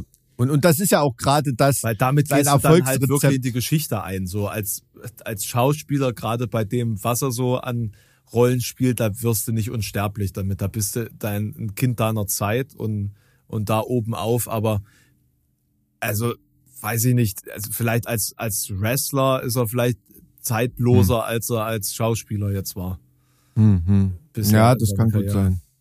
Das kann gut sein. Also ich bin, aber da bin ich mir sicher, dass er dann irgendwann diese Machtfrage nochmal stellen will. Ne? Und dann irgendwie so ein, weiß ich nicht, den roten Knopf für Atomraketen in der Tasche zu haben oder über Aliens zu Ja. diskutieren und zu wissen, was wirklich los ist. ähm, das würde so jemanden, glaube ich, schon eh reizen. Vielleicht weiß er es sogar besser als der US-Präsident. Ich weiß es nicht. Aber ich wollte deiner Frage vorhin nicht, nicht äh, ausweichen. Also wo mir regelmäßig das Messer in der Tasche aufgeht, ist Maria Furtwängler und Veronika Ferres. Also diese beiden Schauspielerinnen. Maria Fortwängler. Ja, Wie kommst du da? Also ich habe da ich überhaupt finde, ich finde, die ist eine ertragbare Schauspielerin. Da ist sie ganz gut, aber in Interviews und so weiter, äh, oh, nee, was die so von sich gibt, kann ich nicht, kann ich nicht haben. Nee. Ich habe da überhaupt ganz persönliche kein Ab- Gef ich kenn ich kenn eigentlich nichts von der, muss ich Okay. sagen. Ich glaube, die ist Tatortkommissarin und sowas und hat auch so. irgendwelchen. Ich bin du, ich bin gerade noch drin äh, zu checken, was äh, The Rock für ähm, Filme äh, ge gemacht hat. Äh, natürlich, ne, äh, in zwei Mumie-Teilen, äh, beziehungsweise halt Scorpion King, ne, Mumie kehrt zurück und, und Scorpion King. Hm. Äh, äh, klar, da habe ich ihn zu, zum ersten Mal gesehen. Ich gucke gerade, ob er wirklich irgendwo. Ja, Dieser Black Adam-Film war ein ganz schöner Flop, ne? Ja, aber also ich habe nur den Trailer gesehen und der war schon eine Katastrophe. Nee, also den, den habe ich, den, den habe ich irgendwie gar nicht, äh, gar nicht, weiß gar nicht, weil ich das letzte Mal irgendwie einen The Rock-Film gesehen habe. das ist e- echt nicht so mein Beuteschema filmmäßig. Ich finde den so ganz unterhaltsam, auch beim Wrestling oder was weiß ich, die Show, das mag ich schon. Ich habe ja früher immer mit meiner Oma Wrestling geguckt. Das ist ja interessant, echt? Hm, ja, ja, naja. Weil ich glaube, meine Oma, die hat auch irgendwie 15, 20 Jahre lang gedacht, das ist echt. Ich aber auch. hat aber richtig mitgefiebert. Was sagst du? Ich auch. Ich, auch. Ich nee, ich, auch. war, ich war ja früher äh, auch ein großer Wrestling-Fan. So zwischen. Wer Äh, war dein Lieblingswrestler? Ich habe The Rock schon echt ganz gern gemocht, aber ich Ja, glaube, The der, Rock war da, schon geil. der war da, da war da, glaube ich, gar nicht mehr aktiv. Ähm, Hm. wen mochte ich? Das ist eigentlich super peinlich. Das kann ich so nicht sagen, weil ich mochte immer die. die Ric Flair. nee, ich, ich mochte, ich mochte tatsächlich immer die, die keiner mochte. So die, die Okay. eher so diese auf der Bösewicht-Seite standen. Also ich fand damals JBL total lustig, weil der immer mit so einer Stretch-Limo in, in den Ring gefahren kam, halt so richtig so ein Ölboss, äh, Äh, aber der hat nur auf die Fresse gekriegt, der war richtig scheiße. hm. Ähm, auf jeden Fall wollte ich dann auch immer einen weißen Cowboy-Hut haben. Das weiß Oh ich ja. noch. Das weiß ich noch. Da war ich äh, in, in Pullman City und habe nach einem weißen Cowboy-Hut gesucht und den hatte natürlich keiner. Apropos, die, die andere Pullman City-Stadt ist ja abgebrannt. Hast du das mitgekriegt? Nee. Ist äh, komplett rot niedergebrannt. Gibt ja Wieso? einen im Harz und einen im, im Westen. Ach, okay. Und da, was war da los? Wieso? Ja, weiß ich nicht, technischer Defekt oder so. Gut, solche Städte hatten früher ja noch keine Feuerwehr, ne? Oder? Wie lief das im, im Wilden Westen? Die Frage ist, standen die Häuser da so eng beieinander, dass sie alle zusammen abgefackelt sind? Ich weiß nicht, wahrscheinlich war die Straße oft so schlammig, dass da das Feuer nicht drüber gekommen Genau. ist. Ne? Hm. Weiß es nicht. So, J- Maria, Fort. Maria Fortwängler, was hat die so gemacht? Ja, es, also es ist halt schwierig bei deutschen Schauspielern ir- irgendwen zu kennen, ne? Von, also irgend, irgend so einen Film zu kennen. Also sagt mir tatsächlich überhaupt nichts, irgendwas. Ich versuche ja auch wirklich deutsche Filme zu vermeiden. Wieso? Warum in dieser, dieser Generalität? Äh, Die, Ich versuche deutsche Filme zu vermeiden. die Filme, die gut sind, sind oft irgendwelche Adaptionen von äh, Konzepten aus dem Ausland, Hm. Tatsächlich. Na, was war denn der letzte gute deutsche Film, den du geguckt hast? Der letzte gute deutsche Film, den ich geguckt habe. Wahrscheinlich das Boot. ich hab- ich gebe dir da ja, ich gebe dir da ja schon. Äh, Also beispielsweise, Also, äh, wenn ich, ich habe jetzt gerade mal eingegeben, die besten deutschen Filme, ne? Das ist natürlich immer ein bisschen eine Frage von Bewertung. Äh, beispielsweise, ne, hier der berühmte Film von Werner Herzog mit Klaus Kinski, ne? Äh, Wie, wie spricht man den Namen denn aus? Ich weiß es gar nicht. Ja, Agir oder ne, der Zorn Gottes mit dem Hm. mit dem Konquistador, der im Dschungel unterwegs ist, im Amazonas unterwegs ist und Eldorado sucht. War, oder Mhm. hat er Eldorado gesucht? Der war da unterwegs. Was für ein Scheißfilm. Was für ein absoluter Scheißfilm, der völlig unerträglich ist. Ich habe mich echt gefragt, wie kann irgendjemand das als ein gutes Stück deutsche Filmgeschichte interpretieren? Nur weil äh, ein paar Choleriker sich, sich angetan haben, tatsächlich in den Dschungel zu fahren, um miteinander klarzukommen. Was für Hm, ein Scheißfilm.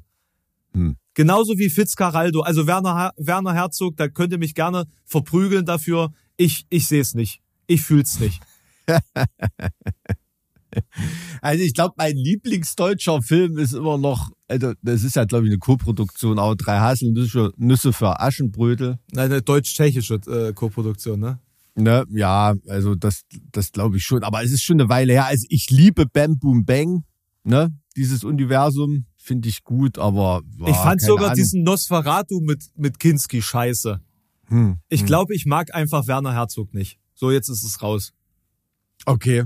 Ich glaube, Hm. es, ich glaube, es liegt wirklich an Werner Herzog. Ja, M, eine Nee. Stadt sucht einen Mörder beispielsweise. Hast du den mal gesehen? Nee. Mhm. Das ist so krass, wie gut deutscher Film in den 30ern war. Es ist unglaublich. Naja, gut, die haben ja die besten Filmleute da nach Hollywood vertrieben, Ja, ja. die Idioten. Ich weiß nicht, so auf internationaler Ebene. Toni Erdmann war doch ziemlich erfolgreich. Ich habe den nicht, kenne den Film nicht. Ist Ich- der lustig? Hab den auch nicht gesehen. Fällt mir irgendwie ein. Aber also, ach so, der letzte Jahr, ähm, Räuber Hotzenplotz hatte ich mit meinem Sohn gesehen. Da war ich überrascht von der Qualität der Schauspieler. Weil normalerweise sind ja so in, in gerade so aus der westdeutschen und aus der gesamtdeutschen Zeit jetzt ähm, so so Kinderfilme oder irgendwie, da werden ja dann oft irgendwelche B-Klassen-Schauspieler oder so Mhm. Peinis vor die Kamera gezerrt, aber dort war wirklich ein tolles Schauspielerensemble. Das ist schön. Ich habe letztens tatsächlich mal wieder meine liebste Version von Räuber Hotzenplotz mir angehört. Aus Mhm. dem Jahr 76 oder so muss das sein. Mhm. So ein Hörspiel. War gut. War, ich war ja wieder krank. Ne? Und wenn ich krank bin, höre ich mir immer so ein paar Hörspiele an. Und da hatte ich Ah, irgendwie okay. Bock, mal wieder Räuber Hotzenplotz zu hören. Oh, ich habe hier in der Liste äh, Der Untergang, das war schon ein fetter Film. Ja, ne, genau. Immer wenn es um Hitler geht, geht geht's gut in Deutschland. Hitler oder tatsächlich auch Erste Weltkrieg ging auch. Oder DDR. Oder DDR. Ja, das Leben der anderen war toll beispielsweise. Ja, ist ein, ist, ist ein super cooler Film, aber vermittelt so ein bisschen falschen Eindruck von der DDR, finde ich. Ne? Also, weil so dieses Leben der normalen Leute, da fehlt mir noch irgendwie so ein richtig cooler, so ein epochemachender Film. Ne? Also, wo es um die Werktätigen geht, weil, weil das Leben der anderen, das ist ja so ein Film in der Sparte, ähm, da denkt ja wirklich jeder, wenn man den guckt in USA, irgendjemand, der denkt, das waren alles oppositionelle Schriftsteller oder Künstler oder so in der DDR. So waren ja die, die Milieus und die, die Alltagsgeschichten nicht immer. Aber Ja. es ist, also, die Alltagsgeschichten sind ja aber immer unspektakulär. Es geht ja immer nur in diesem Widerstreit mit dem System, dass es dann irgendwie spannend wird, oder? Weil, also, über Alltagsgeschichten gibt's ja Filme, die sind nur. Ja, aber das ist doch interessant, wie es im Alltag jemand mit dem System kollidiert, ne? Jemand, der nicht Künstler werden konnte, sondern einfach an die Stanze musste. Ja, also ist jetzt keine Kritik an dem Film, aber ich meine nur, es ist halt ein Filme, die zur quasi Repräsentation, zur Materialisierung dieser Epoche, dieser Zeit werden und dafür stehen, aber wirklich nur einen kleinen Ausschnitt abbilden. Ne? Das, das finde ich dann immer, finde ich dann immer schwierig. Also das ist ja, es ist ja ganz oft so, ist ja bei uns auch so. Du hast von einer bestimmten Zeit durch einen bestimmten Film oder durch eine durch eine bestimmte Mode, Erzählweise, die da gerade ähm, künstlerisch äh, einem bestimmten Thema gegenüber in war, äh, ein Bild von einer Zeit. Ne? Beste Beispiel ist ja immer noch das Mittelalter oder so, ein Bild, was die Leute davon haben. Ist schon schwierig. Und dadurch, gut, ist DDR natürlich ein Thema, was ich ganz gut einschätzen kann, wo ich mich viel mit beschäftigt habe. Deshalb erkenne ich da natürlich besonders, wo da die weißen Stellen noch sind, die man künstlerisch und cinematografisch mal erzählen und ausleuchten könnte. Also ich glaube, da gibt es einige, aber ich behaupte, die sind einfach ein bisschen unterm Radar gelaufen. Ja, also ich kann- kann mich beispielsweise dran erinnern, dass ich mal einen schönen Coming-of-Age-Film ähm, aus, den- aus der DDR-Zeit gesehen habe, wo es um eine Gruppe von Jugendlichen in Leipzig ging, glaube ich. Der war echt gut, aber es ist halt gut auf dem deutschen Filmniveau. Das ist halt irgendwie Hm, hm. ich, äh, und ich kann es noch nicht mal zusammenfassen, was das Problem von deutschen Filmen ist. Ob das an der, ob das daran liegt, dass viele einfach eine, also eine, die, die Tiefe von zwischenmenschlichen Entwicklungspunkten fehlt. Hm. Also das, das Problem ist ja immer, du musst dich ja im internationalen Markt irgendwie mit was messen können. So, Special Effects kannst du knicken, die Kohle ist nicht da. So, Mhm. also muss man es vielleicht auf das Billige runterbrechen, nämlich zwischenmenschliche äh, Beziehungen darstellen. So, auf der, auf der Ebene könnte man konkurrieren. Dazu bräuchte man dann aber wirklich gute Dramaturgen und sehr gute Schreiber. So, da ich weiß, wie es schwer es ist, gute Schreiber in Deutschland zu finden. Mhm. Also zumindest für das, was ich meine. Vielleicht fehlt es uns einfach auch da oder die Leute, die was können, denken sich, na dann schreibe, arbeite ich lieber für irgendwelche internationalen äh, äh, Geschichten. Ähm, also wirklich, ne? wo, wo fehlt es? Ich, ich weiß es nicht. Könnt ihr uns ja gerne mal schreiben. Also Leute, Filmleute, mit denen, also ich kenne ja ein, zwei Leute, die schon mal einen Spielfilm gemacht haben, irgendwie, es ist einfach auch die Art der Filmförderung. Ne? Also es ist einfach die, die Art der Filmförderung und wie Filme in, in Deutschland ähm, produziert werden. Ne? Also dieses Mut zum Experiment, keine Ahnung, in Dänemark, Skandinavien und Frankreich, da kommen auch tonnenweise Scheißfilme raus, die mit viel Geld gefördert wurden, von dem du nie im Leben was hören wirst. Ne? Aber dann kommen natürlich auch so ein paar Mondflüge, so ein paar Preziosen von jungen, unabhängigen Leuten, die da einen mega geilen Film machen, den sie bei, in innerhalb der deutschen Filmförderung ähm, komplett kaputt diskutiert und von Kompromissen behaftet und was weiß ich äh, gekriegt hätten, bevor sie das Geld in der Hand gehalten hätten, ihr, ihr, ihr Ding zu machen. Das ist eine ganz große, eine ganz große Grütze in Deutschland, dass es eben dieses, dieses Mut zum dieser Mut zum künstlerischen Experiment, ne, und, und eben auch mal Sachen zu fördern, die komplett vom Baum gehen. Aber ähm, es gehen ganz viele Sachen vorm Baum, weil eben vermieden werden soll, dass die Sachen vorm Baum gehen, ne? Und Scheitern ist absolut, ist, ist, ist Teil des künstlerischen Experiments und ein vitaler Teil großer Kunstwerke. Ne? Meine- und das ist in der deutschen Filmförderung eigentlich nicht vorgesehen. Mal eine blöde Frage. Funktioniert das mit der Filmförderung in anderen Ländern eigentlich auch so oder gibt's da sowas gar nicht? Weil Das ich habe ich irgendwie nicht immer so so das genau. Gefühl, als ob der deutsche Film komplett an einem Tropf hängt und keiner Hm. irgendwie überhaupt sich wagen würde, ohne äh, auf diese Filmförderung zu blicken, was zu produzieren. Also ich selber weiß es nicht wirklich, aber wie ich schon sagte, wenn ich so Filmschaffende reden höre, ähm, habe ich den Eindruck, na gut, das Gras ist immer grüner auf der anderen Seite, klar, aber ähm, das gerade was Frankreich angeht oder also sind ja schon Länder oder Dänemark, wo, wo wirklich immer mal äh, so Überraschungsfilme herkommen. Ähm, das liegt zum Teil auch an der, an der Art der Filmförderung. Ne? Also ich denke, in den USA zum Beispiel ist viel mehr unternehmerisches Risiko ähm, bei, bei Filmproduktionen dabei. Ne? Also die öffentliche Förderung ist dann natürlich nicht so hoch, weswegen ja auch viele Filme in Potsdam und Co. gedreht werden mit Ja. US-Stars und so weiter, weil dann natürlich die deutsche Filmförderung noch, noch, noch mit reinkachelt. Ne? Aber diese ganzen, diese ganzen Gremien und dich da erstmal wenn du eine geile Idee, ein geiles Drehbuch hast, dann bist du für die Idee das Geld in der Hand hältst in Deutschland, da bist du schon durch so viele Mühlen geschleift worden und so viele ahnungslose Idioten haben ihren Senf dazugegeben und ihre Forderungen gestellt und so weiter, dass von deiner eigentlichen Idee fast nichts mehr übrig ist. Ne? Außer vielleicht eine turbulente Beziehungskomödie am Ende, ne? so Schweighöfer-Style. Naja, Also- aber auf, auch auf einer Ebene, dass jeder Idiot versteht, worum es geht und wer welche Ja, ja, das, ähm, das, das, das ist es, das ist es dann eben. Aber da kommt dann halt nicht so das nächste große Ding. Das, was noch keiner gemacht hat oder das, was, ähm, das ist ja beim Film sowieso schwer. Ähm, Also ich kann ja vielleicht mal was Versöhnliches zu sagen. Ich werde, das habe ich, äh, gestern ist mir der tatsächlich über den Weg gelaufen, ich kannte den gar nicht. Ähm, das Weiße Band, Hm. eine deutsche Kindergeschichte heißt der. Den werde ich mir äh, demnächst mal zu Gemüte führen. Den habe ich Hm. auf dem Schirm. Der soll wohl sehr gut sein. Okay. Das, das, ist ein- das ist ein deutscher Film, ja. Äh, und natürlich, weil wir gerade bei äh, ostdeutschen Geschichten sind, Goodbye Lenin war ja auch toll, fand ich zumindest. War, war, ja, aber hat auch wieder so einen, so einen bestimmten Charme gehabt, ne? So dieses leicht komödiantische, so, das ist in Deutschland immer noch irgendwie möglich. Ich meine, also ich rede von solchen Filmen wie, also das einzige Beispiel, was mir in letzter Zeit einfällt, ist Systemsprenger, dieser Film, ähm, wo es wirklich um ne, darum geht, wie, wie, wie ein Kind halt einfach nicht, nicht klarkommt. Das ist ein Film, der ist halt einfach mal, mal so passiert. Zumindest äh, erweckt der Film so mich auf den, so den Eindruck, da ist dieser Furor, diese Grundidee, dieses Bam, wir machen das jetzt mal einfach, man müsste doch mal und Ja. wumm, hier ist der Film, ne? Und keiner hat es auf dem Schirm gehabt und es wird ein Riesenerfolg. So, das ist ultra, ultra, ultra selten in Deutschland. Also da hast du, glaube ich, im Verhältnis 1 zu 10 französische Filme, die sowas eher liefern. Das ist, glaube ich, ein ganz gutes Beispiel dafür. Ja. Tja, vielleicht haben wir jetzt den ein oder anderen inspiriert, mal was zu wagen. Aber ich glaube am, E- aber ich glaube, am Ende dieses Podcasts bleibt nur bestehen, dass du Olli Schulz hast. Ich hasse ihn, ey, hör doch mal auf mir jetzt hier. Also das ist wieder also Worte in den Mund legen. Das ist echt für einen Juristen das Schlimmste, was es gibt.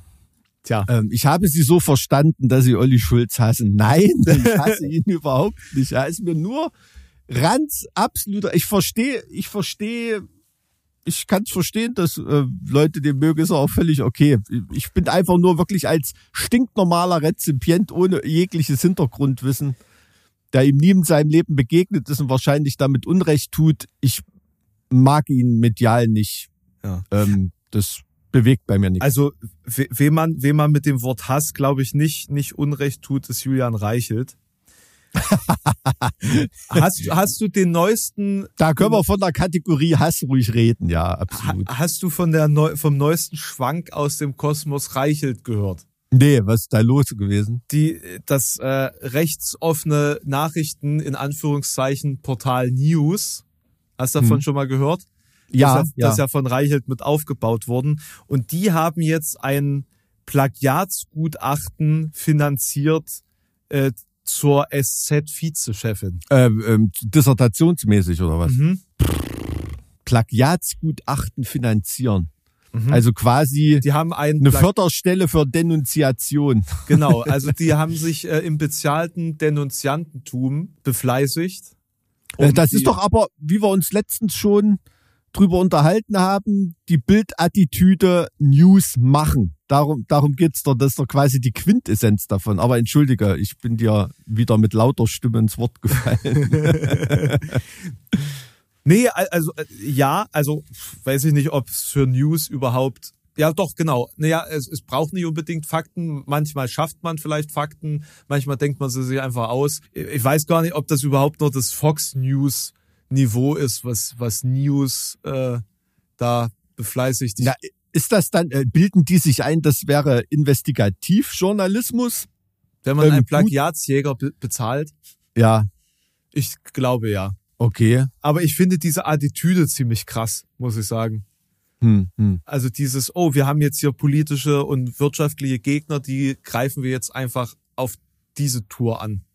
Das ist schon hm. heavy. Ist heavy, ja. Na, das hat, das hat dazu geführt, dass ähm, in der äh, äh, SZ interne Untersuchungen gestartet sind, ob es einen Maulwurf gibt, der da Ach, das habe ich Informationen durchgestochen hat. Ja, ja, das hängt alles miteinander zusammen. Ach, Ein okay. richtiger Krimi in der Medienlandschaft Deutschland. Boah, ey. Ich glaube, ein Auftritt von Julian Reichelt war mir mal ganz sympathisch. Da hat er als Leiche im Tatort im Schubfach gelegen. Irgendwie. Oder so. das, äh, kann ich mich, glaube ich, noch dran erinnern. Das war Julian Reichelt, ja. Das war, das war ganz okay. Also nicht, dass ich ihm den Tod wünsche, aber ähm, da hat er zumindest eine ganz gute Figur gemacht, ja. Ja, vor allen Dingen hat er da die Klappe gehalten. Ha, genau, ja, ja, ja, hat er. Ich glaube, er hat nicht mal geatmet. Ach, nee, ey, also Julian Reichelt da, wie man bei uns sagt, kommt mit der Wurst ohne zu drücken. Den, kann, den kann ich auch noch nicht. Nee, echt nicht? Nee, den kann ich auch noch nicht. Hm. Naja, klar. Nicht schlecht. Sag ja, mal, nee. Ich, äh, weil, ich, weil ich jetzt immer nicht weiß, mit wem ich über was rede, haben wir schon über die aktuelle, das aktuelle Umfrageergebnis äh, in Sachsen-Anhalt gesprochen. Ich glaube am Rande, ja. Also da, äh, da dämmert zumindest bei mir, dass wir rausgearbeitet hatten, dass es in Sachsen-Anhalt zumindest noch sowas wie eine funktionelle Regierung geben könnte, Thema, Thema, theoretisch. Thema ist Ne? vorbei, Thema ist durch. Ist durch? BSW 23 Prozent. What? Es gibt nur noch AfD, CDU und BSW. Meine Fresse, echt. Haben die überhaupt so viele Leute auf der Landesliste für Das bez- 23? Ich glaube, die haben noch nicht mal genug Leute in der kompletten Partei. Scheiße, ey. So, jetzt wird's, Ernsthaft? jetzt wird's aber interessant. Das ist von äh, wahlkreisprognose.de. Mike, Mhm. kennst du Wahl, wahlkreisprognose.de? Das klingt so nach Kreisklasse. Nee, kenne ich nicht. Das, Also, das finde ich, es finde es nämlich sehr interessant. Also bei INSA war ja bekannt, dass die Verbindung zur AfD äh, gepflegt haben und die waren ja die ersten, die äh, krasse Prognosen für die AfD veröffentlicht hatten, damals 2015. hm. So, damals ist das ja alles so ein bisschen kritisiert worden, weil natürlich solche Umfragen auch Erwartungen produzieren und Leute dazu bringen, so eine Partei auch zu wählen, weil wenn du weißt, naja, die Partei, die ich wählen könnte, kriegt eh keine 5%, kann ich es auch Hm. sein lassen, ist ja weggeworfen. So, Hm. ähm, meine Vermutung, ja, ganz persönlich, unbewiesen, Hm. ist das, was da bei Wahlkreisprognose.de passiert, vergleichbar ist. Also will Hm. jetzt nicht unterstellen, dass die das gezielt äh, so anwenden, aber das ist jetzt ein Player, von dem man groß noch nichts gehört hat, außer es gab mal 2021 einen Artikel in der Zeit, war es glaube ich, über das System, wie das algorithmisch berechnet wird. Ne, also Mhm. die rechnen sozusagen die zu erwartenden äh, Ergebnisse in den Wahlkreisen hoch mit irgendeinem algorithmischen System, keine Ahnung, und das sei wohl ziemlich ungenau. So, also es, der, der Verstehe. Ersteindruck davon ist jetzt nicht der, der größte Knaller. Das hat Also so ein hätten wir Student qua- in, in, in, in Berlin hat das da entwickelt vor, vor Also hätte man selbst als, ähm, wie soll ich sagen, als ähm, interessierter Beobachter von dem Portal nie was gehört, wenn sie nicht solche sensationellen Meldungen verbreiten würden. So sieht's nämlich aus. Und das, es gibt auch nur eine einzige Umfrage, die irgendwo eine ähnliche Zahl produziert. Und zwar INSA. Okay. Äh, und da war es, glaube ich, 17 Prozent in Thüringen. Und das liegt weit, weit entfernt von dem, was äh, seriöse äh, Umfragedienstleister sozusagen ent entwickelt haben. Hm, hm, Und das hm. ist eben der Punkt. Ich finde das so krass, welchen Einfluss so einzelne Meinungsforschungsinstitute auf einen äh, gesellschaftlichen Diskurs haben können, weil jetzt ist es natürlich so, alle hyperventilieren, alle überlegen sich, wie sie in Zukunft mit mit äh, BSW am besten zusammen regieren, ja, Hm, weil hm. ist ja ist ja wohl schon ausgemachte Sache, dass die nach der nächsten Wahl irgendwie regierungsfähig sein müssen, ne? Gerade wenn es CDU, BSW und AfD gibt, was was soll man tun, ja? ja, ja. Und der, der, der Witz ist ja, es gibt keine Unvereinbarkeitsklausel zwischen ähm, CDU und BSW, Hm. aber zwischen Ja. C, C, CDU und Linke. Ne? Das heißt, Ja, das stimmt. Ja. CDU in Thüringen könnte theoretisch mit äh, Sarah Wagenknecht koalieren, obwohl die, naja. Ja, also wenn du im Thüringer Dialektlexikon unter CDU nachschlägst, da steht ja quasi in Klammern Opportunismus. Ne? Also da gibt's auch eine Unvereinbarkeitsklausel mit der AfD oder sowas. Gibt's ja auch bei der CDU generell. Ne? Das hat ja in Thüringen auch kein Schwein interessiert. Also die sind da maximal flexibel, ne? sag, ich mal so, wenn man es äh, positiv formulieren will. Also, was kümmert mich mein Gelaber von gestern, ist ja von Konrad Adenauer. Nur hat der weiter gesagt, nichts hindert mich daran, schlauer zu werden. Äh, Der Satz wird immer vergessen. Ne? Ähm, Bei dem Zitat. Naja, Was es zu einem viel besseren Zitat eigentlich macht. auf jeden Fall, ne? Auf jeden Fall. Kann über Adenauer genau wie über Goethe viel sagen, aber nicht, dass sie keine coolen Zitate haben. das ist einfach so. So, willst du eine Kundin hören oder was? Ja, ist doch gut, wenn du heute nicht mehr über Politik sprechen willst. Äh, Wenn du noch, wenn du noch ein Nein. absolut erhellendes Thema jenseits von Olli Schulz hast, Nein, nein. meinst du, der tritt mal zum niedersächsischen Ministerpräsidenten an? Nee, ne, dann eher und als Kulturminister unter Böhmermann wahrscheinlich. Das, ich denke, Legislaturperiode, also die noch zwei Legislaturperioden und, äh, und wir sind soweit. Sehr gut. Also Ja. zwei Legislaturperioden unter der AfD, das wird dann sozusagen der, der Gegen, der Gegenmove. Okay, gut, da, damit könnte ich leben. Da, damit, damit. Könnte Also ich würde am liebsten damit leben, dass es gar nicht so weit kommt. ja, Ich ja, würde klar. auf, auf Kanzler Böhmermann verzichten, wenn ich dafür keine zwei Legislaturperioden AfD erleben müsste. Ja, also wie gesagt, ich denke, in Deutschland ist das immer noch so, so 10, 15 Jahre verschleppt im, im Vergleich zu anderen Ländern. Ne? Solche Leute wie Gerd Wilders und so, die greifen ja in den Niederlanden zur Macht mittlerweile oder Le Pen-Clan in Frankreich ist ja, ist ja auch nur noch eine Frage der Zeit wahrscheinlich irgendwie. Also erstmal kommt es in solchen Ländern so weit oder Ungarn, Polen und so weiter haben wir ja auch schon gehabt, die Misere oder haben wir die Misere. Äh, Ich denke, in Deutschland ist das alles immer noch so ein bisschen verschoben. Es ist irgendwie zum Glück noch nicht schlimm genug hier. Ja, ich denke, es wird eher anders laufen. Ich denke, die CDU wird sich sukzessive einfach die AfD-Position übernehmen und dann wieder gewählt werden. Ja, aber nur, nur weil sie die AfD-Position übernehmen, bedeutet das ja nicht, dass es für die Leute besser wird. Nö, aber das wird in Deutschland wieder keinen interessieren, weil es ist ja eine Partei, bei der alles okay ist. Ja, ist klar. Ja, früher war der Rechtsradikalismus bei CDU und CSU und bei der FDP auch super aufgehoben. Eingehegt. Wir, wir machen das schon. Es darf keine Position Genau. rechts von der CSU geben. Genau. Ne? Diesen Spruch gibt es ja. Ähm, Franz Josef Strauß hat fast gesagt, Gott hab ihn selig. Da. ne, ich glaube, aber wie gesagt, nur weil die die Position übernehmen, wird es in Deutschland ja nicht besser. Also dieses Protestwählertum und diese Vollidioten, die dann immer noch einen Change versprechen, die wird es dann trotzdem geben. Das ist ja das, was sowas wie die AfD weiter zur Radikalisierung treibt, ne? weil die Position von, selbst von SPD und so weiter, die schlagen ja AfD-Töne in der Migrationspolitik an. Wir müssen endlich im großen Stil Nee, abschieben. das ist ja der Punkt. das ist ja der. Punkt. Ne? Ne? Und ähm, was soll die AfD da machen? Ähm, sie muss dann noch radikaler werden, um dieses Geschäftsmodell so weiterführen zu können. Ich muss sagen, ganz einfacher. Der Mechanismus ist so einfach, dass selbst ich ihn durchschaue. Nee, es ist halt einfach ein Problem, wenn die eine Partei ein Thema hat, mit der sie punkten kann und die anderen Parteien sich deswegen sagen, oh gut, dann reden wir nur noch über dieses Thema. Herzlichen Hm. Glückwunsch, gut gemacht. Genau, genau. Einzige, gibt ja keine anderen Probleme mehr. Mhm. Naja, gut. Mike, jetzt bin ich gespannt. Bin ich gespannt. äh, es, auch, es geht auch um eine sehr, sehr politische ähm, Person. Ähm, vielleicht Ist es eine politische Fußballperson? Nein, es ist keine politische. Fußballperson. Da fällt mir politische Fußballperson fällt mir jetzt nur zum Beispiel Decanio von Lazio Rom ein, so ein begnadeter Fußballer, aber rechtsradikaler. Ähm, mir geht's um Tamara Bunke. Hast du den Namen schon mal gehört? Nein. Nee, also hätte durchaus sein können, dass das dir schon mal irgendwie begegnet ist. Na, die wurde am 19. November 1937 in Buenos Aires, Argentinien geboren.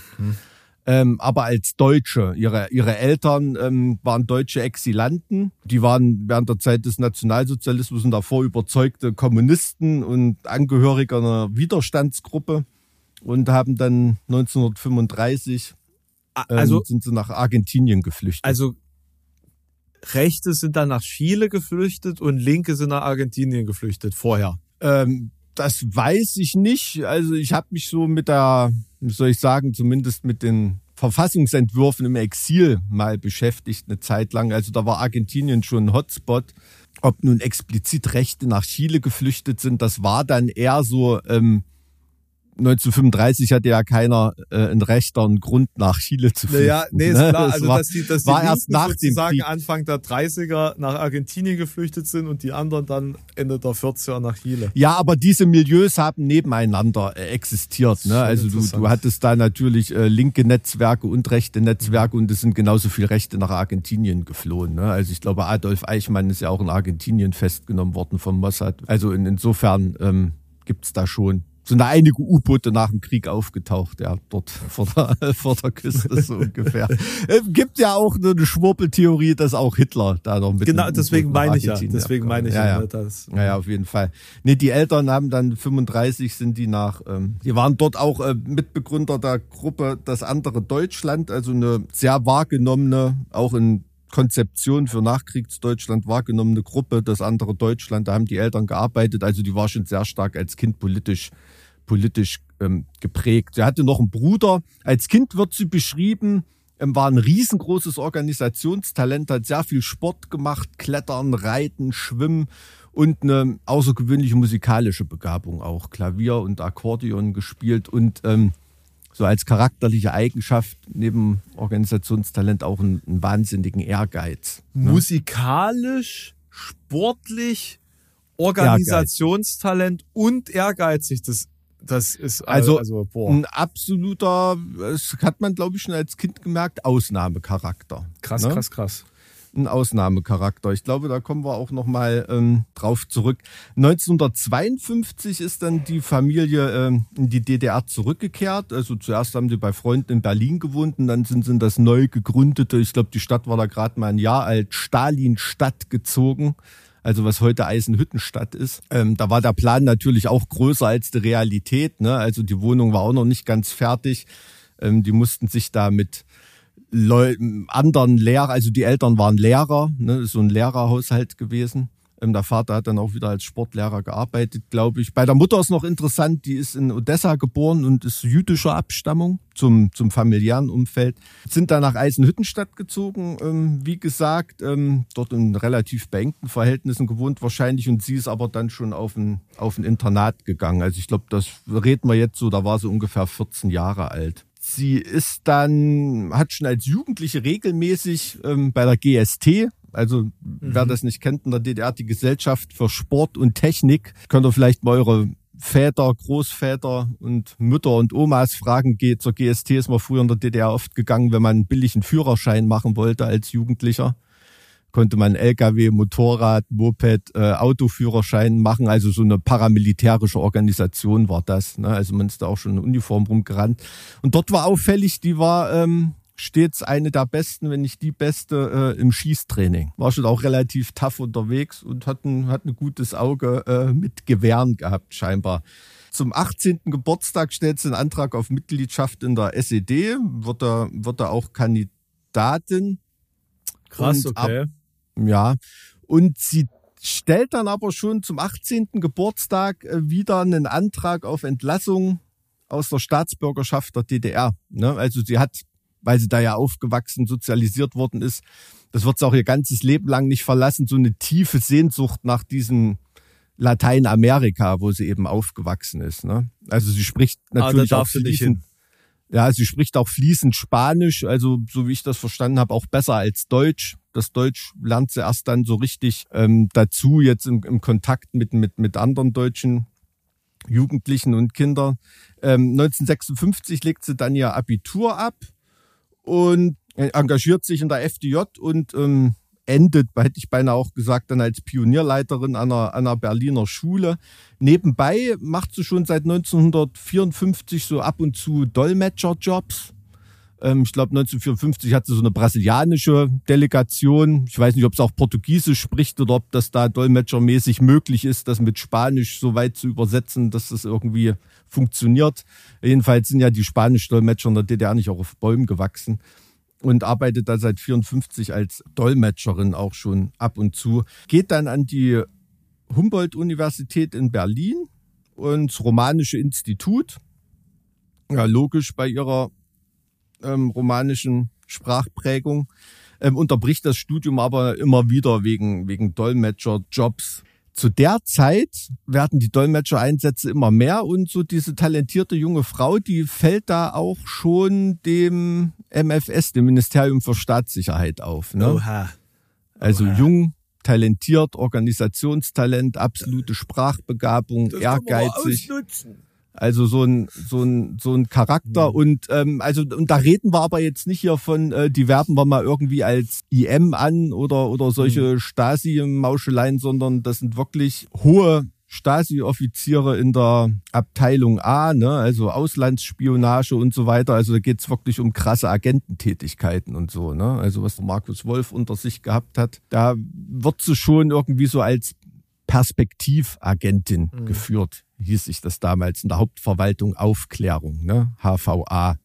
Das meinte ich mit Abteilung A. Also die beobachten sozusagen diverse Leute, die sie für mit ihrer Biografie sehr, sehr interessant, ne? Und man hat sich da überlegt, Stasi-seitig, na, vielleicht können wir die ja in Argentinien oder später in der USA ähm, irgendwie mal als Agentin einsetzen.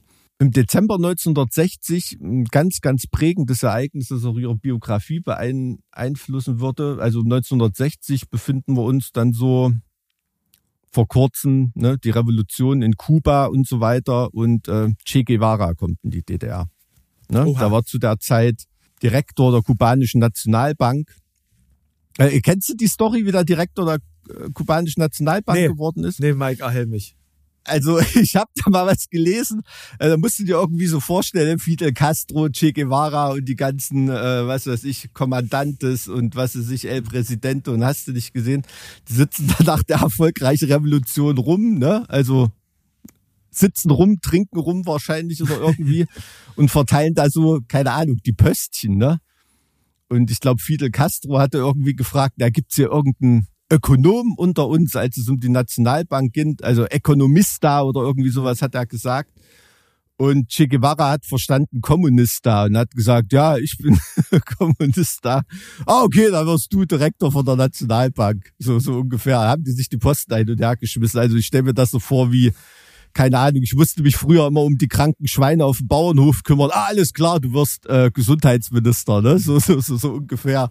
Also so auf dem, auf dem Level lief das da ähm, ganz schön interessant. Und da war sie in Leipzig ähm, im studentischen Umfeld, als da Che Guevara Termine hatte, war sie als Dolmetscherin eingesetzt und hat da tatsächlich Che Guevara getroffen. Ne? War natürlich Fan von der äh, kubanischen Revolution mit der kommunistischen Prägung und hat auch immer regelmäßig Radio Havanna gehört. Ende 1960 ähm, genehmigt das ZK der SED die Ausreise von Tamara Bunke. Also gibt es die offizielle Genehmigung, aber Aber das heißt dann. Wahrscheinlich, ähm, man, man, man weiß es nicht. Ne? Also das ist tatsächlich noch nicht so. Ähm, sie hat zu der Zeit auch schon Kontakte zum diplomatischen Umfeld. Ich glaube, in der Prager Botschaft von Kuba kennt sie da jemanden. Sie bekommt eine offizielle, offizielle Einladung vom staatlichen kubanischen Institut für Völkerfreundschaft. Ne? Und als das ähm, kubanische Staatsballett in Tschechien und der DDR und so weiter unterwegs ist, nutzt das eine der Ensemble Mitwirkenden zur Flucht ähm, wie das, das hat man ja bei kubanischen Mannschaften oft. Also gibt es ja wirklich mhm. Weltklasse-Volleyballer und so weiter, ne, die da die Flucht äh, angetreten sind, auch Tänzer und Tänzerinnen. Und deshalb ist ein Platz im Flugzeug beim Rückflug frei. Ganz spontan. Und den kriegt sie da irgendwie zugeschanzt sozusagen. Wie es halt so läuft. Jetzt, Dann sagt sie halt so ungefähr eine, einen Tag vor der, äh, vom Abflug ihrer Familie, alles klar, also ich habe jetzt schon eine ganze Zeit die Ausreisegenehmigung. Jetzt habe ich die Möglichkeit, einen Abflug zu machen. Ähm, adios. Und ähm, fliegt dann eben nach Kuba. Nach der Wende äußern sich verschiedene Stasi-Offiziere dazu und sagen, also seitdem haben die auch keinen Kontakt mehr oder Zugriff auf irgendwie auf sie gehabt. Ne? Also Ach so, also sie ist, sie ist gar nicht dann bei der Stasi gelandet. Nee, die ist dann, ist dann ähm, gar nicht so sehr bei der, bei der Stasi wahrscheinlich gelandet. Ne? Also werden wir noch sehen, ist bis zum Ende ihres Lebens immer ein Mysterium, die Frau. Mhm. Ähm, in Kuba studierte sie dann Journalismus, arbeitet da weiter als Übersetzerin und Dolmetscherin. Wie bei der GST tritt sie dort auch in so eine paramilitärische Volksmiliz ein und ist da auch eine ganze Zeit in Uniform unterwegs. Also scheinbar hat sie schon irgendwie ein Fable dafür. Wird dann vom kubanischen Militärgeheimdienst angeworben. Ne? Also ähm, weil die schon von ihr wussten über den MFS? Ja, also oder? die lassen da natürlich, also kubanischer Geheimdienst und so weiter, da reden wir wirklich vom Zuckerrohr Mossad. Ne? Also das sind schon auch echt harte Typen. Also gibt wenig Geheimdienste in der Welt, die so drauf sind wie der kubanische Heim Geheimdienst. Ich habe noch nie vom kubanischen Geheimdienst gehört. Sonst wäre ja, sonst wäre ja, ja, aber kannst dir ja vorstellen, kommunistisch-sozialistisches äh, Regime. Müssen, weil viele Castro ja, ja, ja, weil viele Castro in ja. der geografischen Lage mit, mit den Anfeindungen ringsrum, ähm, um das da die Herrschaft zu sichern, wie da ein Geheimdienst drauf sein muss. Ne? Also wie viele Anschläge hat Fidel Castro überlebt? Ich weiß es nicht. Ähm, es wurden auf jeden Fall noch viel mehr verhindert, wahrscheinlich vom Geheimdienst. Ne? Also die sind schon, sind schon harte Jungs dort, auf, auf jeden Fall. Ohne positive Bewunderung gesagt. Er hält dort eine Ausbildung vom militärischen Geheimdienst und wählt sich da den Kampfnamen Tanja. Also das ist schon, ist schon ganz interessant, wenn man, wenn man sieht, was man dabei bei so einer Ausbildung irgendwie irgendwie alles macht. Also, ne, die wird in Geheimdienstaufgaben geschult, ähm, Dechiffrieren von Botschaften, Einrichtung toter Briefkästen, Auswahl konspirativer Wohnungen, Prinzipien für den Ausbau eines Agentennetzes, Versorgung einer kämpfenden Guerilla und deren Verbindung zur Außenwelt, äh, Sondierung von Gebieten im Hinblick auf spätere Kampfaktionen und, und, und so weiter. Ne? Ja. Und wir lernen in der Schule E-Funktion. Genau, wahrscheinlich. Klingt auf jeden Fall sehr nützlich alles. Nach dem Ende der Ausbildung ähm, muss natürlich ihre Legende aufgebaut werden. Ne? Die muss dann natürlich auch als Agentin unter falschem Namen ähm, oder musste zu dem Zeitpunkt noch nicht unter falschem Namen, aber sie muss eine Legende aufbauen und reist dazu, um verschiedene Auslandsstationen zu machen und so weiter, wieder durch Europa. Ja? Mhm unter anderem auch Deutschland und so weiter. Also das sind wirklich ähm, so Szenen berichtet. Sie hat natürlich auch in dieser Geheimdiensttätigkeit, musst du vorstellen, du wirst dann auch in Isolation gegeben. Du kannst ja nicht mit deinem alten Umfeld irgendwie, also sie stand wirklich ein paar Mal vor ihrem Elternhaus mit Heimweh und konnte da einfach nicht reingehen. Ne? Weil also sie, das, ähm, das alte Leben sozusagen. Weil sie eigentlich offiziell gar nicht da war. Ja, ja. ja. Und ähm, der macht dann noch ein mehrmonatiges ähm, Geheimdiensttraining in der in der äh, Tschechoslowakei damals. Ähm, 1964 ähm, in Brasilien hat sie auch nochmal Geheimdiensttraining später dann und ähm, wird vom kubanischen Geheimdienst als Agentin nach Bolivien geschickt. Ne, also gibt es auch so Beschreibungen, Bolivien. wie sie da in Bolivien mit dem Esel über die Grenze ist und so weiter, weil sie natürlich nicht ihre echten Fingerabdrücke im falschen Pass drin hat und, und, und, und so weiter und sich da den Einreisestempel irgendwo anders besorgen muss. Ihre Legende, also legt sich dann auch einen anderen Namen zu, weil unter dem Namen ähm, Tamara Bunke das war irgendwie zu lückenhaft, ihre Biografie. Und deshalb ähm, bekommt sie einen, kommt sie einen anderen Namen. Und ihre Legende wird aber so an, an ihr eigenes Leben so ein bisschen angelehnt. Ne? Aber diese Europareisen und so weiter, die, die werden halt genommen, um da bestimmte Tätigkeitsfelder, die sie dann in ihrem Lebenslauf bringen kann, nachweisen zu können.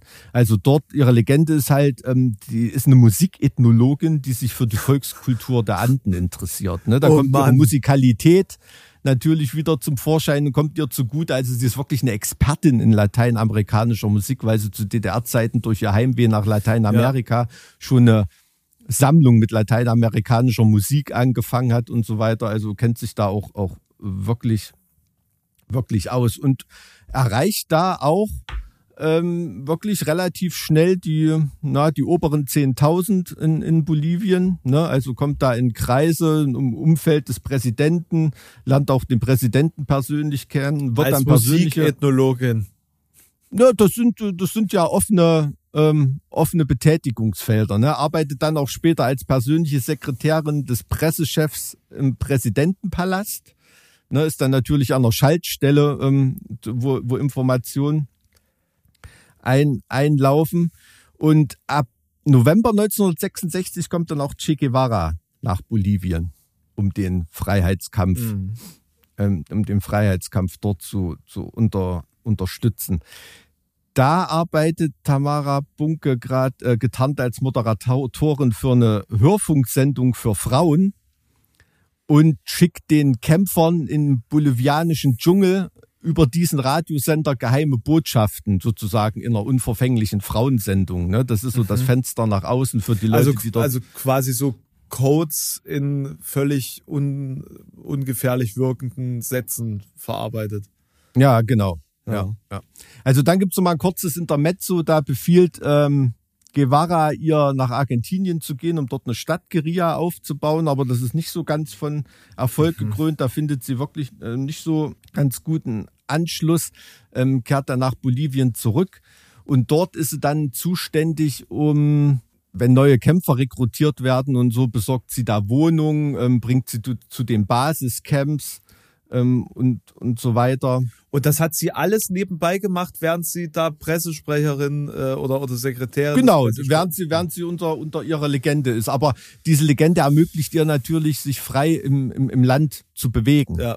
Das ist schon so gedacht. Dann ähm, begeht sie einen na, relativ folgeschweren Fehler. In ihrer Funktion dort als Zubringerin sozusagen kommt sie mit zu diesem Basisstützpunkt und man weiß bis heute nicht richtig, warum sie das irgendwie gemacht hat, aber sie wartet dort auf diesen Basisstützpunkt dann gegen den ausdrücklichen Befehl von Che Guevara zwei Wochen lang auf ihn. Ne? Weiß nicht, ob die da irgendwas besprechen wollten oder auf jeden Fall wartet sie dort ewig und hat ihren Geländewagen relativ beschissen zu Hause geparkt irgendwo. Ähm, zumindest in einer Gegend, äh, die dann auch von Revolutionären gehalten wird, aber ähm, die dann eingenommen wird. Und in dem Wagen hat sie einen Koffer mit fast allen ihren Geheimdokumenten Ach du äh, Scheiße. liegen. Ne? Und da fliegt sie auf.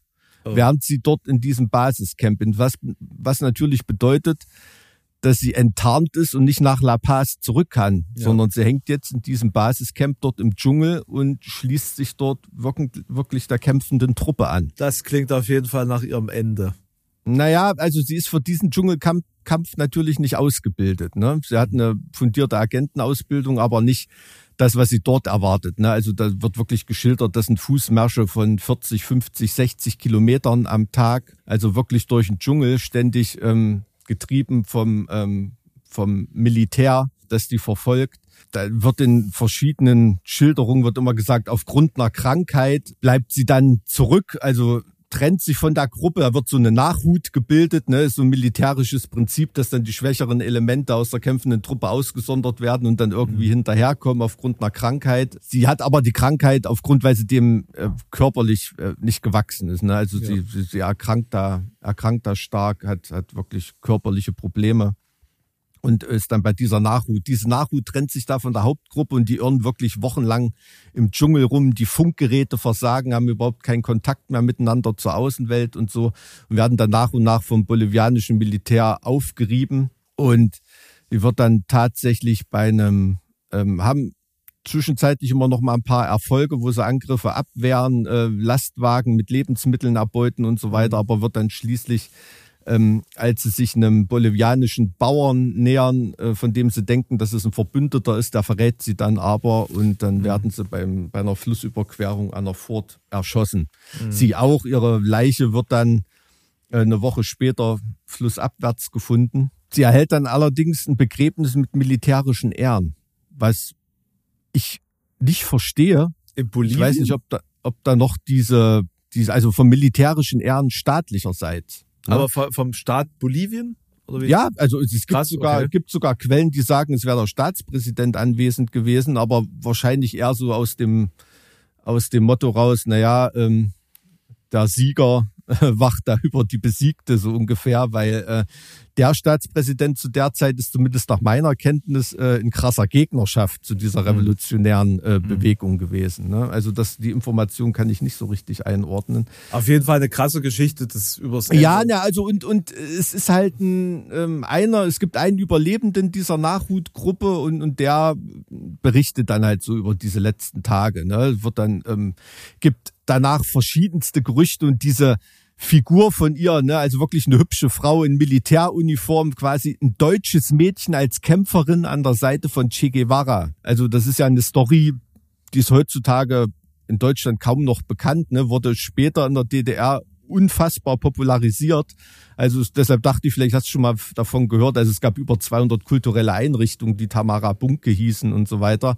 Aber sie ist erst später zur sozialistischen Heiligen hochstilisiert worden. Ne? Also direkt danach. Also man hat wirklich erst im im Anfang November 67, ist ja im Jahr 67 gestorben, äh, in der DDR von ihrem Tod äh, irgendwie öffentlich erfahren. Und auch die Trauerfeier musste geheim stattfinden, ne? nicht mit mehr als 25 Leuten. Also was daran, ähm, daran liegt, dass Che Guevara in der DDR schon echt argwöhnisch äh, äh, betrachtet wurde, ne? weil der schon sein eigenes Ding gemacht hat. War zwar alles so mit der UdSSR angelehnt und war ein großer Förderer, aber die hatten natürlich ganz offensichtlich ihr eigenes Ding vor. Deshalb war das anfangs noch, ähm, noch keine Sache, die, die groß popularisiert wurde. Das kam dann wirklich erst später. Ne? Und ähm, es gibt bis heute verschiedenste Gerüchte. Also sie wäre eine geliebte Che Guevaras gewesen ähm, wäre zum Zeitpunkt ihres Todes auch schwanger gewesen oder hätte eine Krebserkrankung gehabt und deshalb so geschwächt gewesen. Also da gibt's die verschiedensten, wirklich verschiedensten Sachen. Ne? Sie wurde dann aus dem Grab in Bolivien ähm, auch exhumiert und als einzige Frau in diese Gedenkstätte in Kuba ähm, von Che Guevara mit, mit aufgenommen, ist dort heute noch bestattet. Und also Che Guevara, wer sich mit der Geschichte nicht auskennt, der ist ja auch in Bolivien ums Leben gekommen, der ist wirklich nur wenige Wochen nach ihr auch erschossen worden. Ne, also was man ja auch gar nicht denken würde. Also das, Hm. warum sollte Che Guevara in, im Dschungel in Bolivien sterben? So, ne? Es ist ein argentinischer Arzt, der im Ja. bolivianischen Dschungel äh, erschossen wurde. Ja. Das, also die Lebensgeschichte ist auf jeden Fall auch sehr wild. Und da wird ja auch viel spekuliert, warum, warum die sich diese Aktion angetan haben, obwohl es von Anfang an klar war, dass das irgendwie Genau, und an diese kann. Lebensgeschichte passt halt eine attraktive junge Frau in einer Che Guevara-Uniform sehr, sehr gut dazu. Ne? Das ist halt diese, diese Popularität der Geschichte von Tabara äh, Bunke. Äh, Von Gerd Köhn gibt's ein äh, interessantes Buch dazu. Traumpfade der Weltrevolution, das Guevara-Projekt von Gerd Köhn. Also darüber. Das klingt gar nicht so blutrünstig, wie es eigentlich ist. Naja, es ist ein bisschen wissenschaftlicher betrachtet, aber so, ich mag diese Nüchternheit dann immer mehr, als wenn das so ein bisschen prosaisch ins ähm, Le- Legendenhafte abdriftet. Ne? Also Tamara Bunke, eine ne harte Motherfuckerin auf jeden Fall. Ja, das ist ja beeindruckend. Auf jeden Fall eine Geschichte, die man verfilmen könnte. Falls es noch nicht verfilmt wurde. Nee, ich glaube, so einen richtigen Spielfilm gab es noch nicht. Ich hoffe, ihr hattet jetzt einen Spielfilm im Kopf, während Mike diese sehr interessante Geschichte vorgetragen hat. Die Chance hattet ihr jetzt. Die Chance hattet ihr. Alles klar, bei guter. Dann ähm, euch allen eine schöne Woche. Danke dir, Mike. Ja, ich wünsche dir auch eine schöne Woche, euch eine schöne Woche und bleibt gesund, ne? Und geht nicht in den bolivianischen Dschungel. Nee, das bringt's nicht. Nee, das bringt. Tschüss. Tschüss.